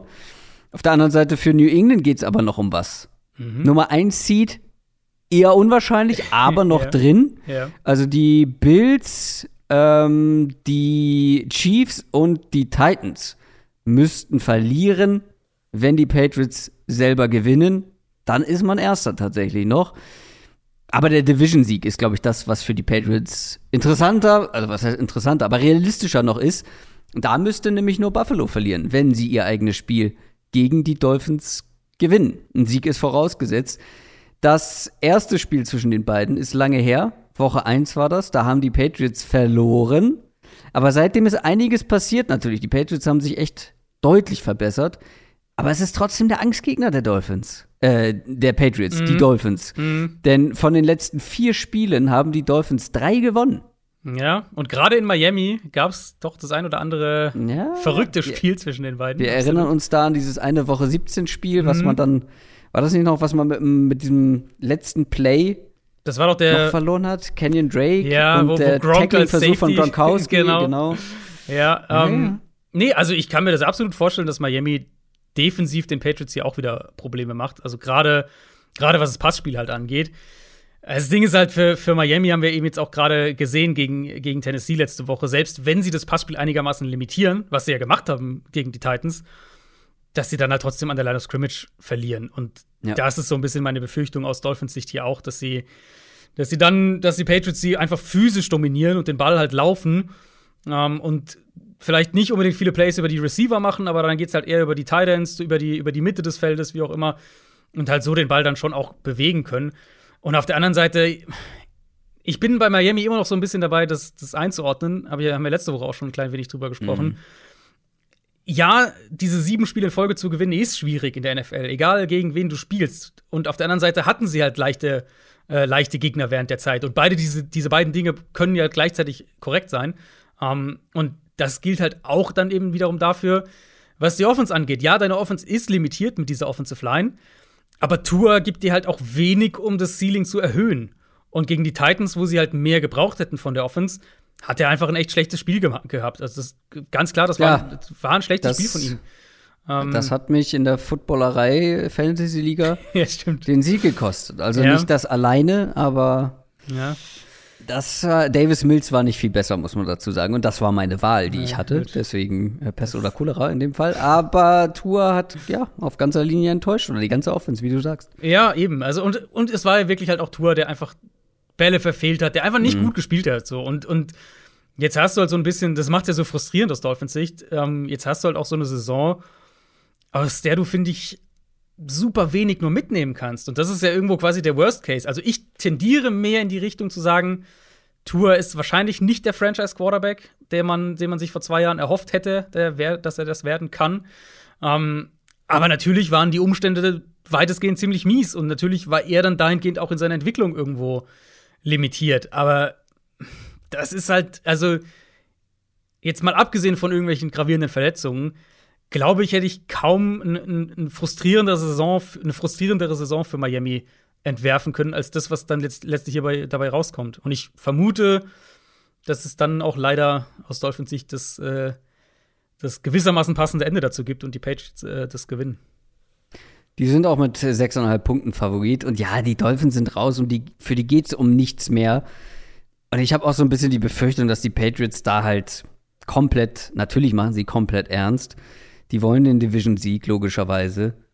Und ich glaube, da werden die Dolphins keine Chance haben. Und für die Offense wird es eh schwer, genau. weil auch die Defense genau. der Patriots hat sich ja echt gesteigert also, im Laufe der Saison. Gerade halt, was die Line of Scrimmage auch da wieder angeht. Die ja. Patriots werden halt, da sind die halt auch das so viel physischere Team einfach von ja. diesen beiden. Plus sie haben gute, eine gute Secondary, gute Cover-Spieler. Ich, also, das wird halt, das wird für Miami so ein Spiel sein, wie sie es halt dieses Jahr schon so oft hatten. Und wenn du halt dann gegen bessere Gegner spielst, dann ist es halt schwer, mit der Art Football gerade offensiv äh, Spiele zu gewinnen. Die Bills wiederum, das ist natürlich entscheidend dann für die Patriots, ob sie gewinnen oder nicht. Die spielen gegen die New York Jets. Die Bills stehen 10 und 6, die Jets 4 und 12. Buffalo gewinnt die Division, wenn sie dieses Spiel gewinnen. Oder wenn die pa Patriots verlieren, dann können die eh nichts mehr machen. Mhm. Dann könnte Buffalo das Ding auch verlieren. Die Jets Klingt wie eine einfache Aufgabe, aber die haben ja gerade fast die Bugs ärgern können. Könnte das unangenehm werden für die Bills? ich meine, sag mal so, viele Erkenntnisse würde ich jetzt nicht mehr mitnehmen aus dieser Jets-Saison, aber es war ja dann doch durchaus beachtlich, wie die den Ball laufen konnten gegen Tampa Bay. Ich glaube, das hatte so niemand vorher erwartet. Und auch ja. Zach Wilson hatte ein ganz gutes Spiel. Und das ist natürlich also ich, ich glaube nicht dran und wenn du so, also wenn, wenn Spieler darüber reden, habe ich da auch eigentlich selten eine, eine großartig andere Meinung gehört, aber so dieses, das jetzt so, so dieses positive Momentum zum Ende einer Saison, dass das sich irgendwie auf die nächste Saison überträgt. Aber gerade halt in dem spezifischen Fall, du hast halt einen Rookie-Quarterback, der eine sehr wackelige Saison gespielt hat, ähm, dass der halt vielleicht gegen zwei Playoff-Teams, die, für die es auch in beiden Spielen jeweils noch um was geht, dass der halt vielleicht gute Spiele noch mal zum Ende abliefert. Natürlich ist, willst du das lieber haben. Und, und natürlich willst du, dass, dass, der, dass du da vielleicht dann rausgehst und sagst, ah, da waren ja so ein paar positive Trends dabei und, und ein paar Sachen irgendwie, mit denen wir weiterarbeiten können. Gegen die Bucks war, war Wilson relativ okay. Wie gesagt, das Run-Game war sehr, sehr gut. Ähm, aber ich, also, ich kann mir nicht vorstellen, dass sie da in dem Spiel ähnlich, dann ähnlich gut mithalten. Weil die Bills halt, also die Bills sind ja offensiv im Moment ein richtig, ein richtig rundes Team irgendwo. Mit mhm. Josh Allen war ja schlecht letzte Woche, der hat ja wirklich kein gutes Spiel gehabt. Ähm, aber sie konnten halt den Ball richtig gut laufen gegen Atlanta. Und wenn sie das aufrechterhalten können, das ist so ein bisschen das, worauf ich bei, bei den Bills dann auch schaue, mit, mit Blick Richtung Playoffs dann schon, ähm, dass sie diese, dass sie, dass sie beide, beide Waffen quasi im, im Arsenal haben. Also einmal natürlich ist es primär ein Passing-Team und, und Josh Allen ist der Dreh- und Angelpunkt von dieser Offense. Aber dass sie den Ball halt auch mal laufen können, wenn sie es müssen. Ähm, ich glaube, das ist auf jeden Fall so spät in der Saison noch mal eine, eine positive Storyline. Also ich werde mir auf jeden Fall eine Notiz machen für die Offseason, beziehungsweise dann vor nächster Saison. Die Jets, also was die, das ist ja alles nicht toll und die Saison war nicht schön und alles schön und gut. Aber ich glaube, wenn man mal guckt, was die für Ausfälle auch immer noch haben und die ganze Saison über hatten, mhm. Tendenz Überraschungsteam für nächstes Jahr. Ja, vielleicht. Also. Die Defense vielleicht. hat sich ein bisschen gemacht. Da hatten wir ja auch wirklich ähm, den neuen Coaching-Staff kritisiert. Die werden äh, zwei Top Ten Picks wahrscheinlich haben. Mhm. Zach Wilson war eh einer, wo wir gesagt haben, der wird ein bisschen mehr Zeit brauchen. Der ist noch sehr roh. Naja, ich werde es mir notieren. Buffalo auf jeden Fall in diesem Spiel absurde äh, 16,5 Punkte vorne bei den Buchmachern.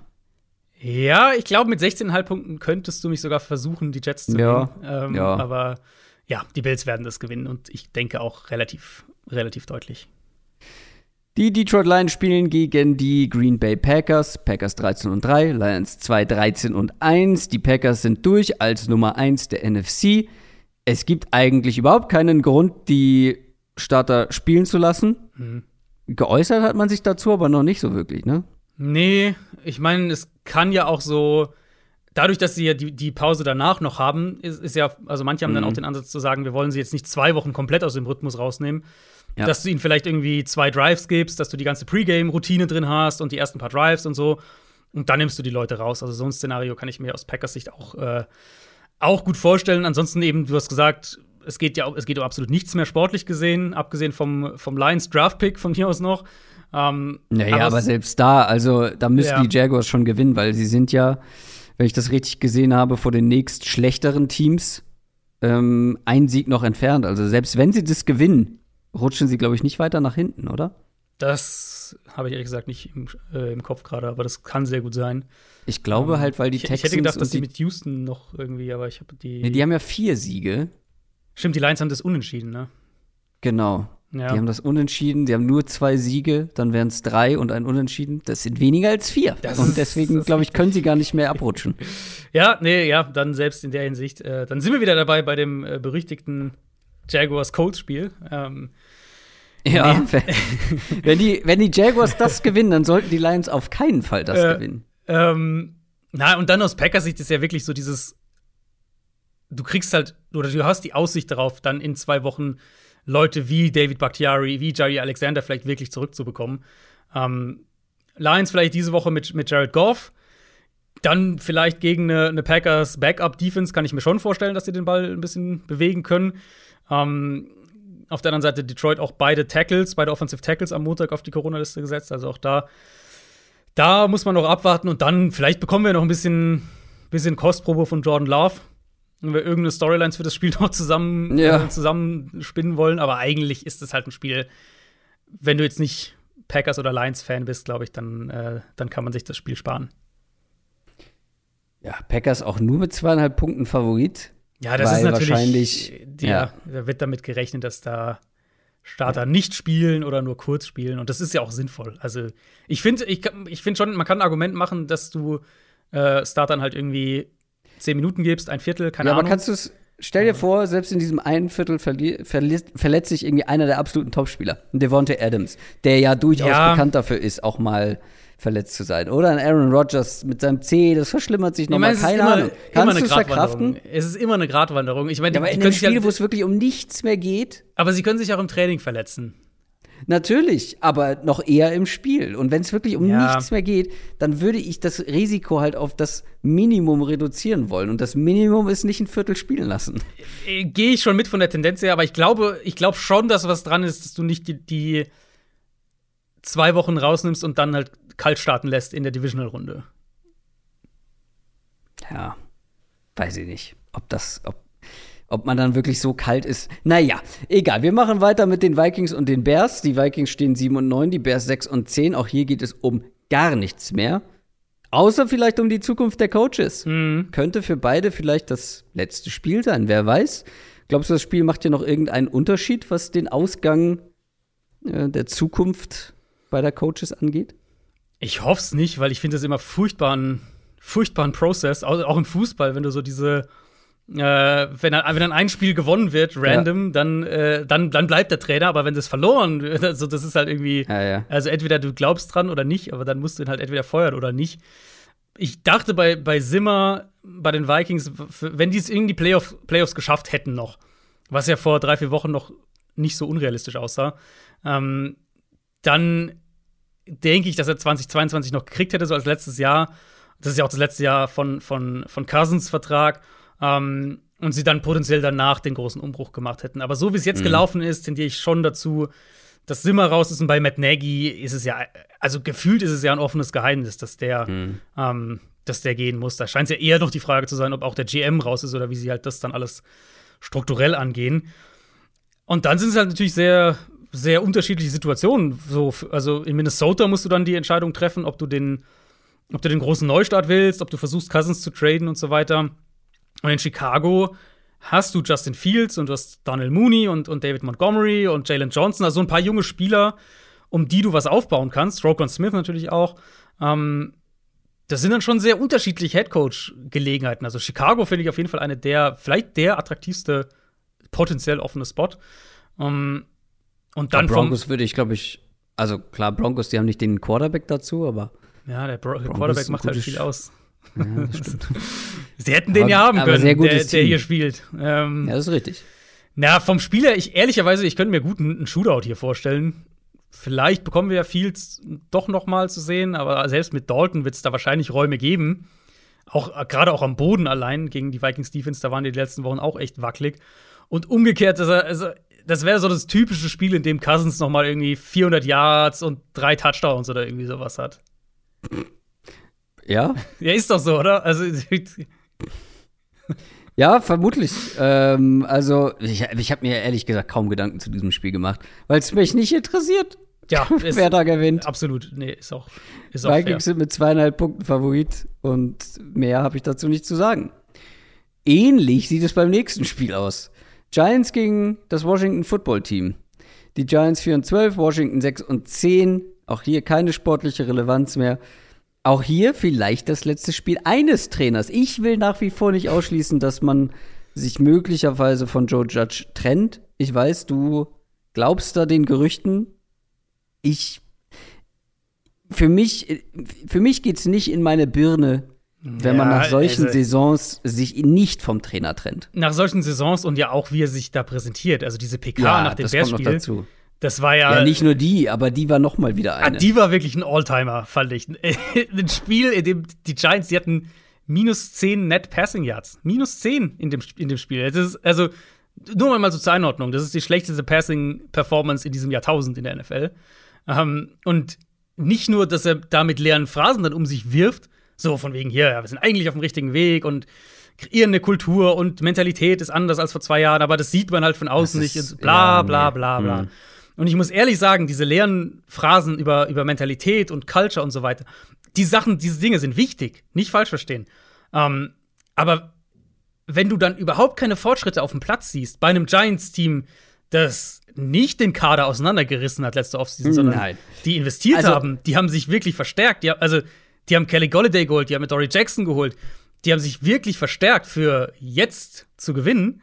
Ähm, während Und natürlich sind die Verletzungen äh, ein Problem. Klar, logisch. aber ich kann mich trotzdem noch daran erinnern, dass ich teilweise ordentlich Kritik dafür bekommen habe, dass ich an den Giants, dass ich skeptisch war, was die Saison angeht.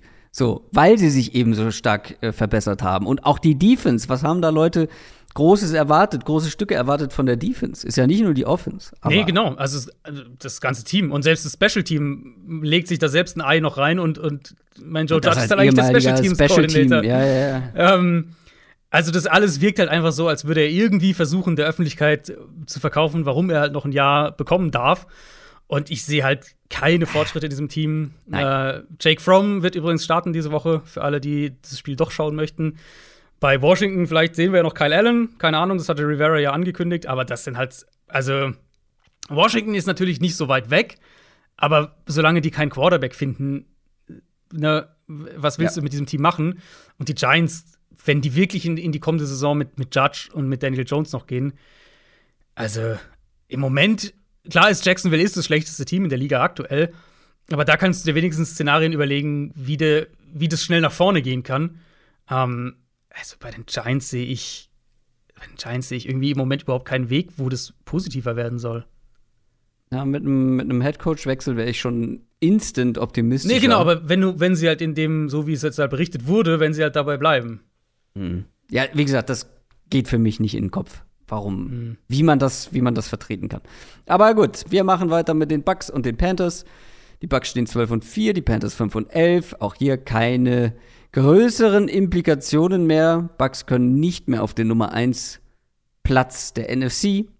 Aber man könnte zum Beispiel noch die Rams überholen, wenn ich das richtig gesehen, gesehen habe. Von daher nicht ganz unwichtig, zumindest aus Bucks Sicht. Werden die Bucks schonen oder nicht? Was glaubst du? Weil es halt noch ein bisschen um was geht. Ja, also Arians hat gesagt, dass sie, dass sie nicht schonen wollen.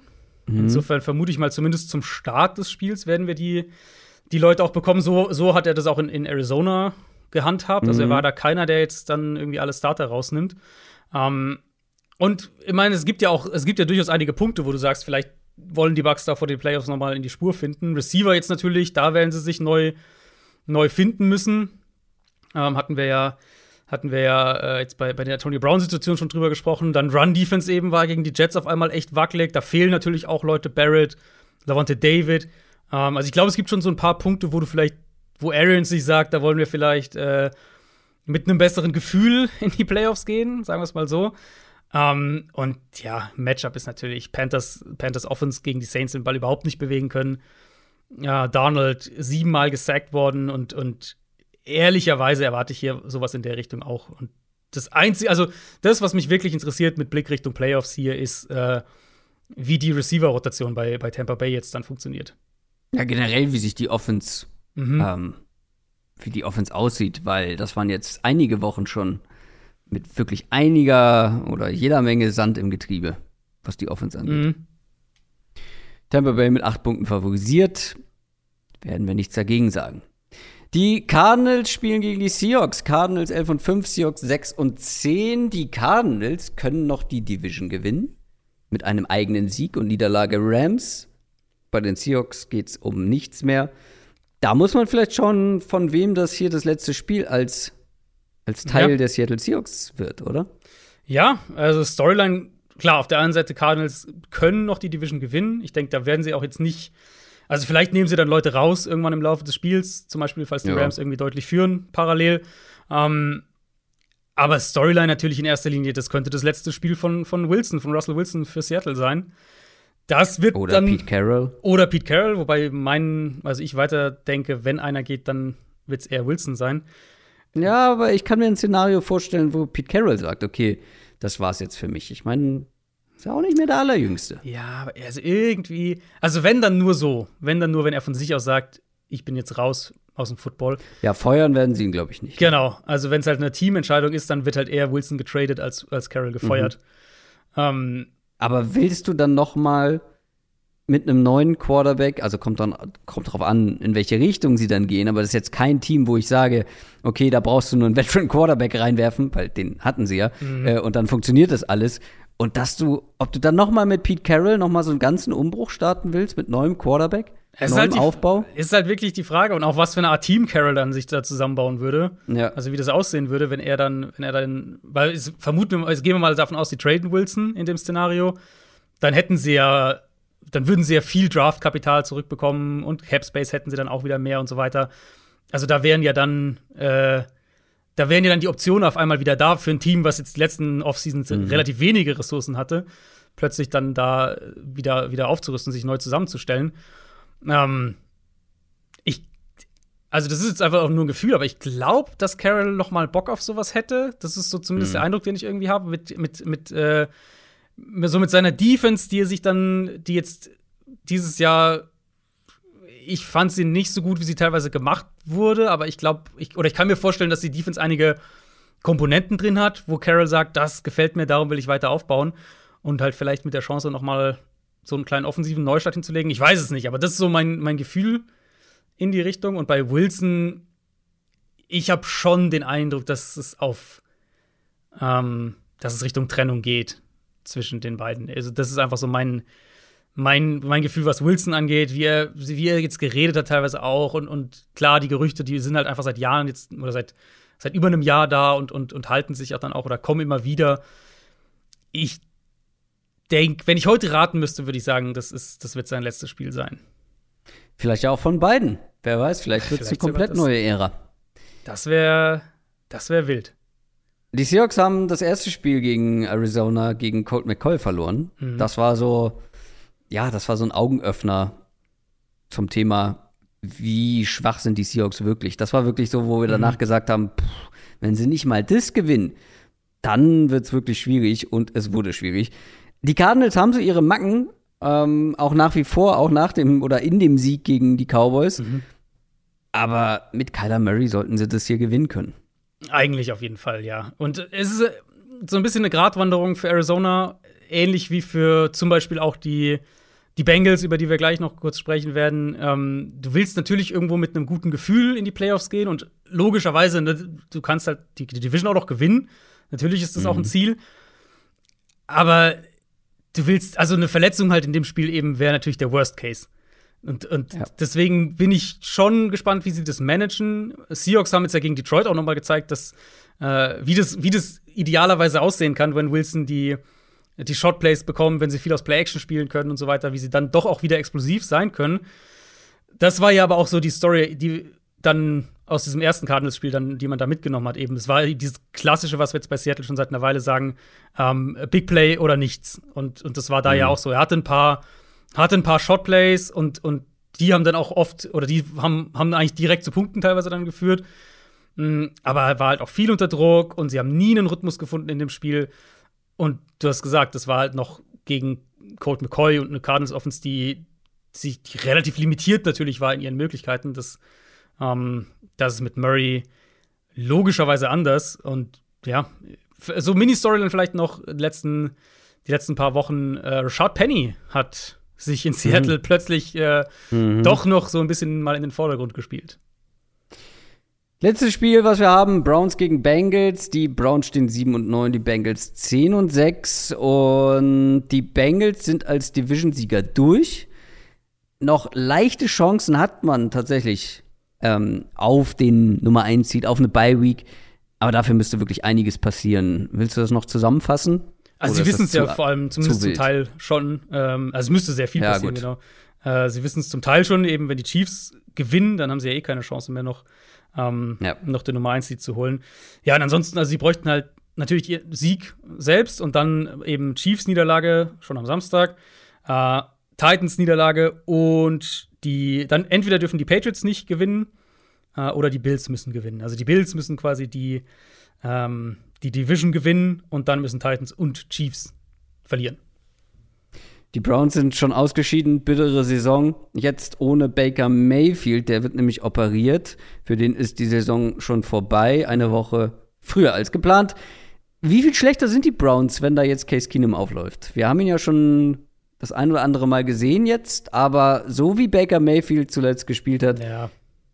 Viel schlechter wird das mit Case Keenum nicht? Wahrscheinlich nicht, muss man ehrlich sagen. Ich meine, jetzt gegen Pittsburgh er hatte schon ein paar gute Plays auch drin, aber es ist halt ja. die gleiche Story wie jetzt die ganze, eigentlich, eigentlich fast die ganze Saison über, dass du eben diesen Quarterback kriegst, der also eigentlich willst du halt, eigentlich willst du quasi, du willst ja Kirk Cousins haben in dieser Offense im Prinzip, von der Denkweise her. Ähm, so mhm. diesen High-End-Game-Manager, der dir ein paar Big Plays gibt und, und ähm, gut genug funktioniert innerhalb der Struktur. Und, und Baker Mayfield gibt dir halt einzelne Plays, aber macht halt viel zu viele Fehler.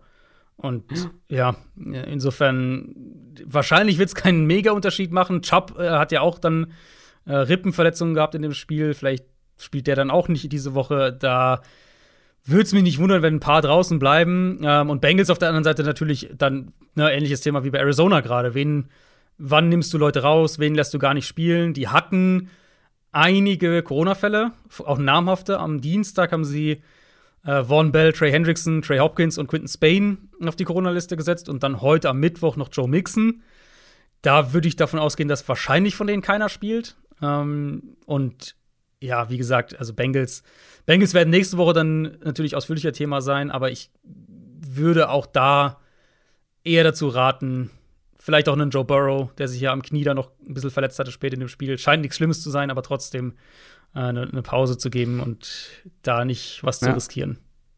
Die Bengals sind favorisiert mit drei Punkten. Die haben allerdings schon ihre Zigarren geraucht. Ich glaube, die sind vollkommen in Ordnung damit, ihre Division zu gewinnen. Das alleine ist schon eine große Überraschung gewesen. Und wie du schon sagst, da wird nicht mehr das, da wird nicht mehr bei 100 Prozent agiert, glaube ich. Und auf der anderen Seite möchte ich das Jahr beenden, wie ich es begonnen habe. Nämlich mit den Browns. Ich glaube, die knallen noch mal einen raus. Woran hat's gelegen? Herr Ju, woran hat die Lehen? Das ist natürlich immer so die Frage. Ich sage natürlich immer, woran halt die Lehen? Ja, ich glaube, Case Keenum wird's machen. Wenn die Bengals dann auch noch zu ihren Corona-Erkrankten oder auf die Corona-gesetzten, Corona-Liste gesetzten Spielern so, mhm. ähm, wenn sie dann noch ein bisschen schonen, ich glaube, das sollte machbar sein für die Browns, weil die Browns, ja, die sind jetzt ausgeschieden, aber es ist ja kein schlechtes Team. So, und ich ja. glaube, die sind hier noch in der Lage, ein Team zu schlagen, was schon so ein bisschen mit dem Kopf in den Playoffs ist. Gut vorstellbar. Aber das ist halt genau das Spiel, was ich vorhin gemeint habe. Auch solche Spiele, auch, also, ja, du könntest ja auch auf Detroit theoretisch setzen gegen die Packers. Ja. Ähm, das könnte auch so, wo es vielleicht für die Lions ist, ist es vielleicht der Super Bowl quasi. Und äh, für, für die Packers geht es halt um nichts. Ähm, kann ich mir vorstellen. Für die Bengals, für die Bengals geht's aber noch um etwas. Und außerdem ist mir das auch egal, weil ich muss treffen, weil wenn ich nicht treffe, ist es gelaufen. Ja. Und die Browns, da das einzige Team, was Außenseiter ist, wo ich wirklich einigermaßen optimistisch bin. Ja, also gerade falls, du- falls du wirklich dann Brandon Allen als, als Bengals Quarterback kriegst, dann, äh, dann, dann ist die Chance wirklich nicht schlecht. Absolut. Und das war unsere letzte Regular Season Preview für diese Saison. Ich muss mich ein bisschen beeilen, weil ich habe in zwei Minuten einen Termin. Das werde ich noch schaffen. Wir haben es auf den Punkt hinbekommen. Hast du noch was auf dem Herzen? Äh, kommenden Montag ist College Championship Game. Wir werden da eine Preview Stimmt. natürlich dazu machen, die wahrscheinlich entweder, wahrscheinlich so Richtung Freitagmorgen rauskommt. Äh, Ja. Gibt's natürlich für alle Supporter, wie ihr das gewohnt seid. Ganz genau. Ich wünsche euch eine schöne Woche. Viel Spaß mit der letzten Regular Season Woche. Und ab nächster Woche, liebe Leute, haben wir Playoffs in der NFL. Ich freue mich sehr drauf. Es war eine lange Saison, aber die Playoffs bringen dann nochmal wieder neuen Wind in die ganze Geschichte. Macht's gut, schöne Woche. Ciao. Ciao, ciao.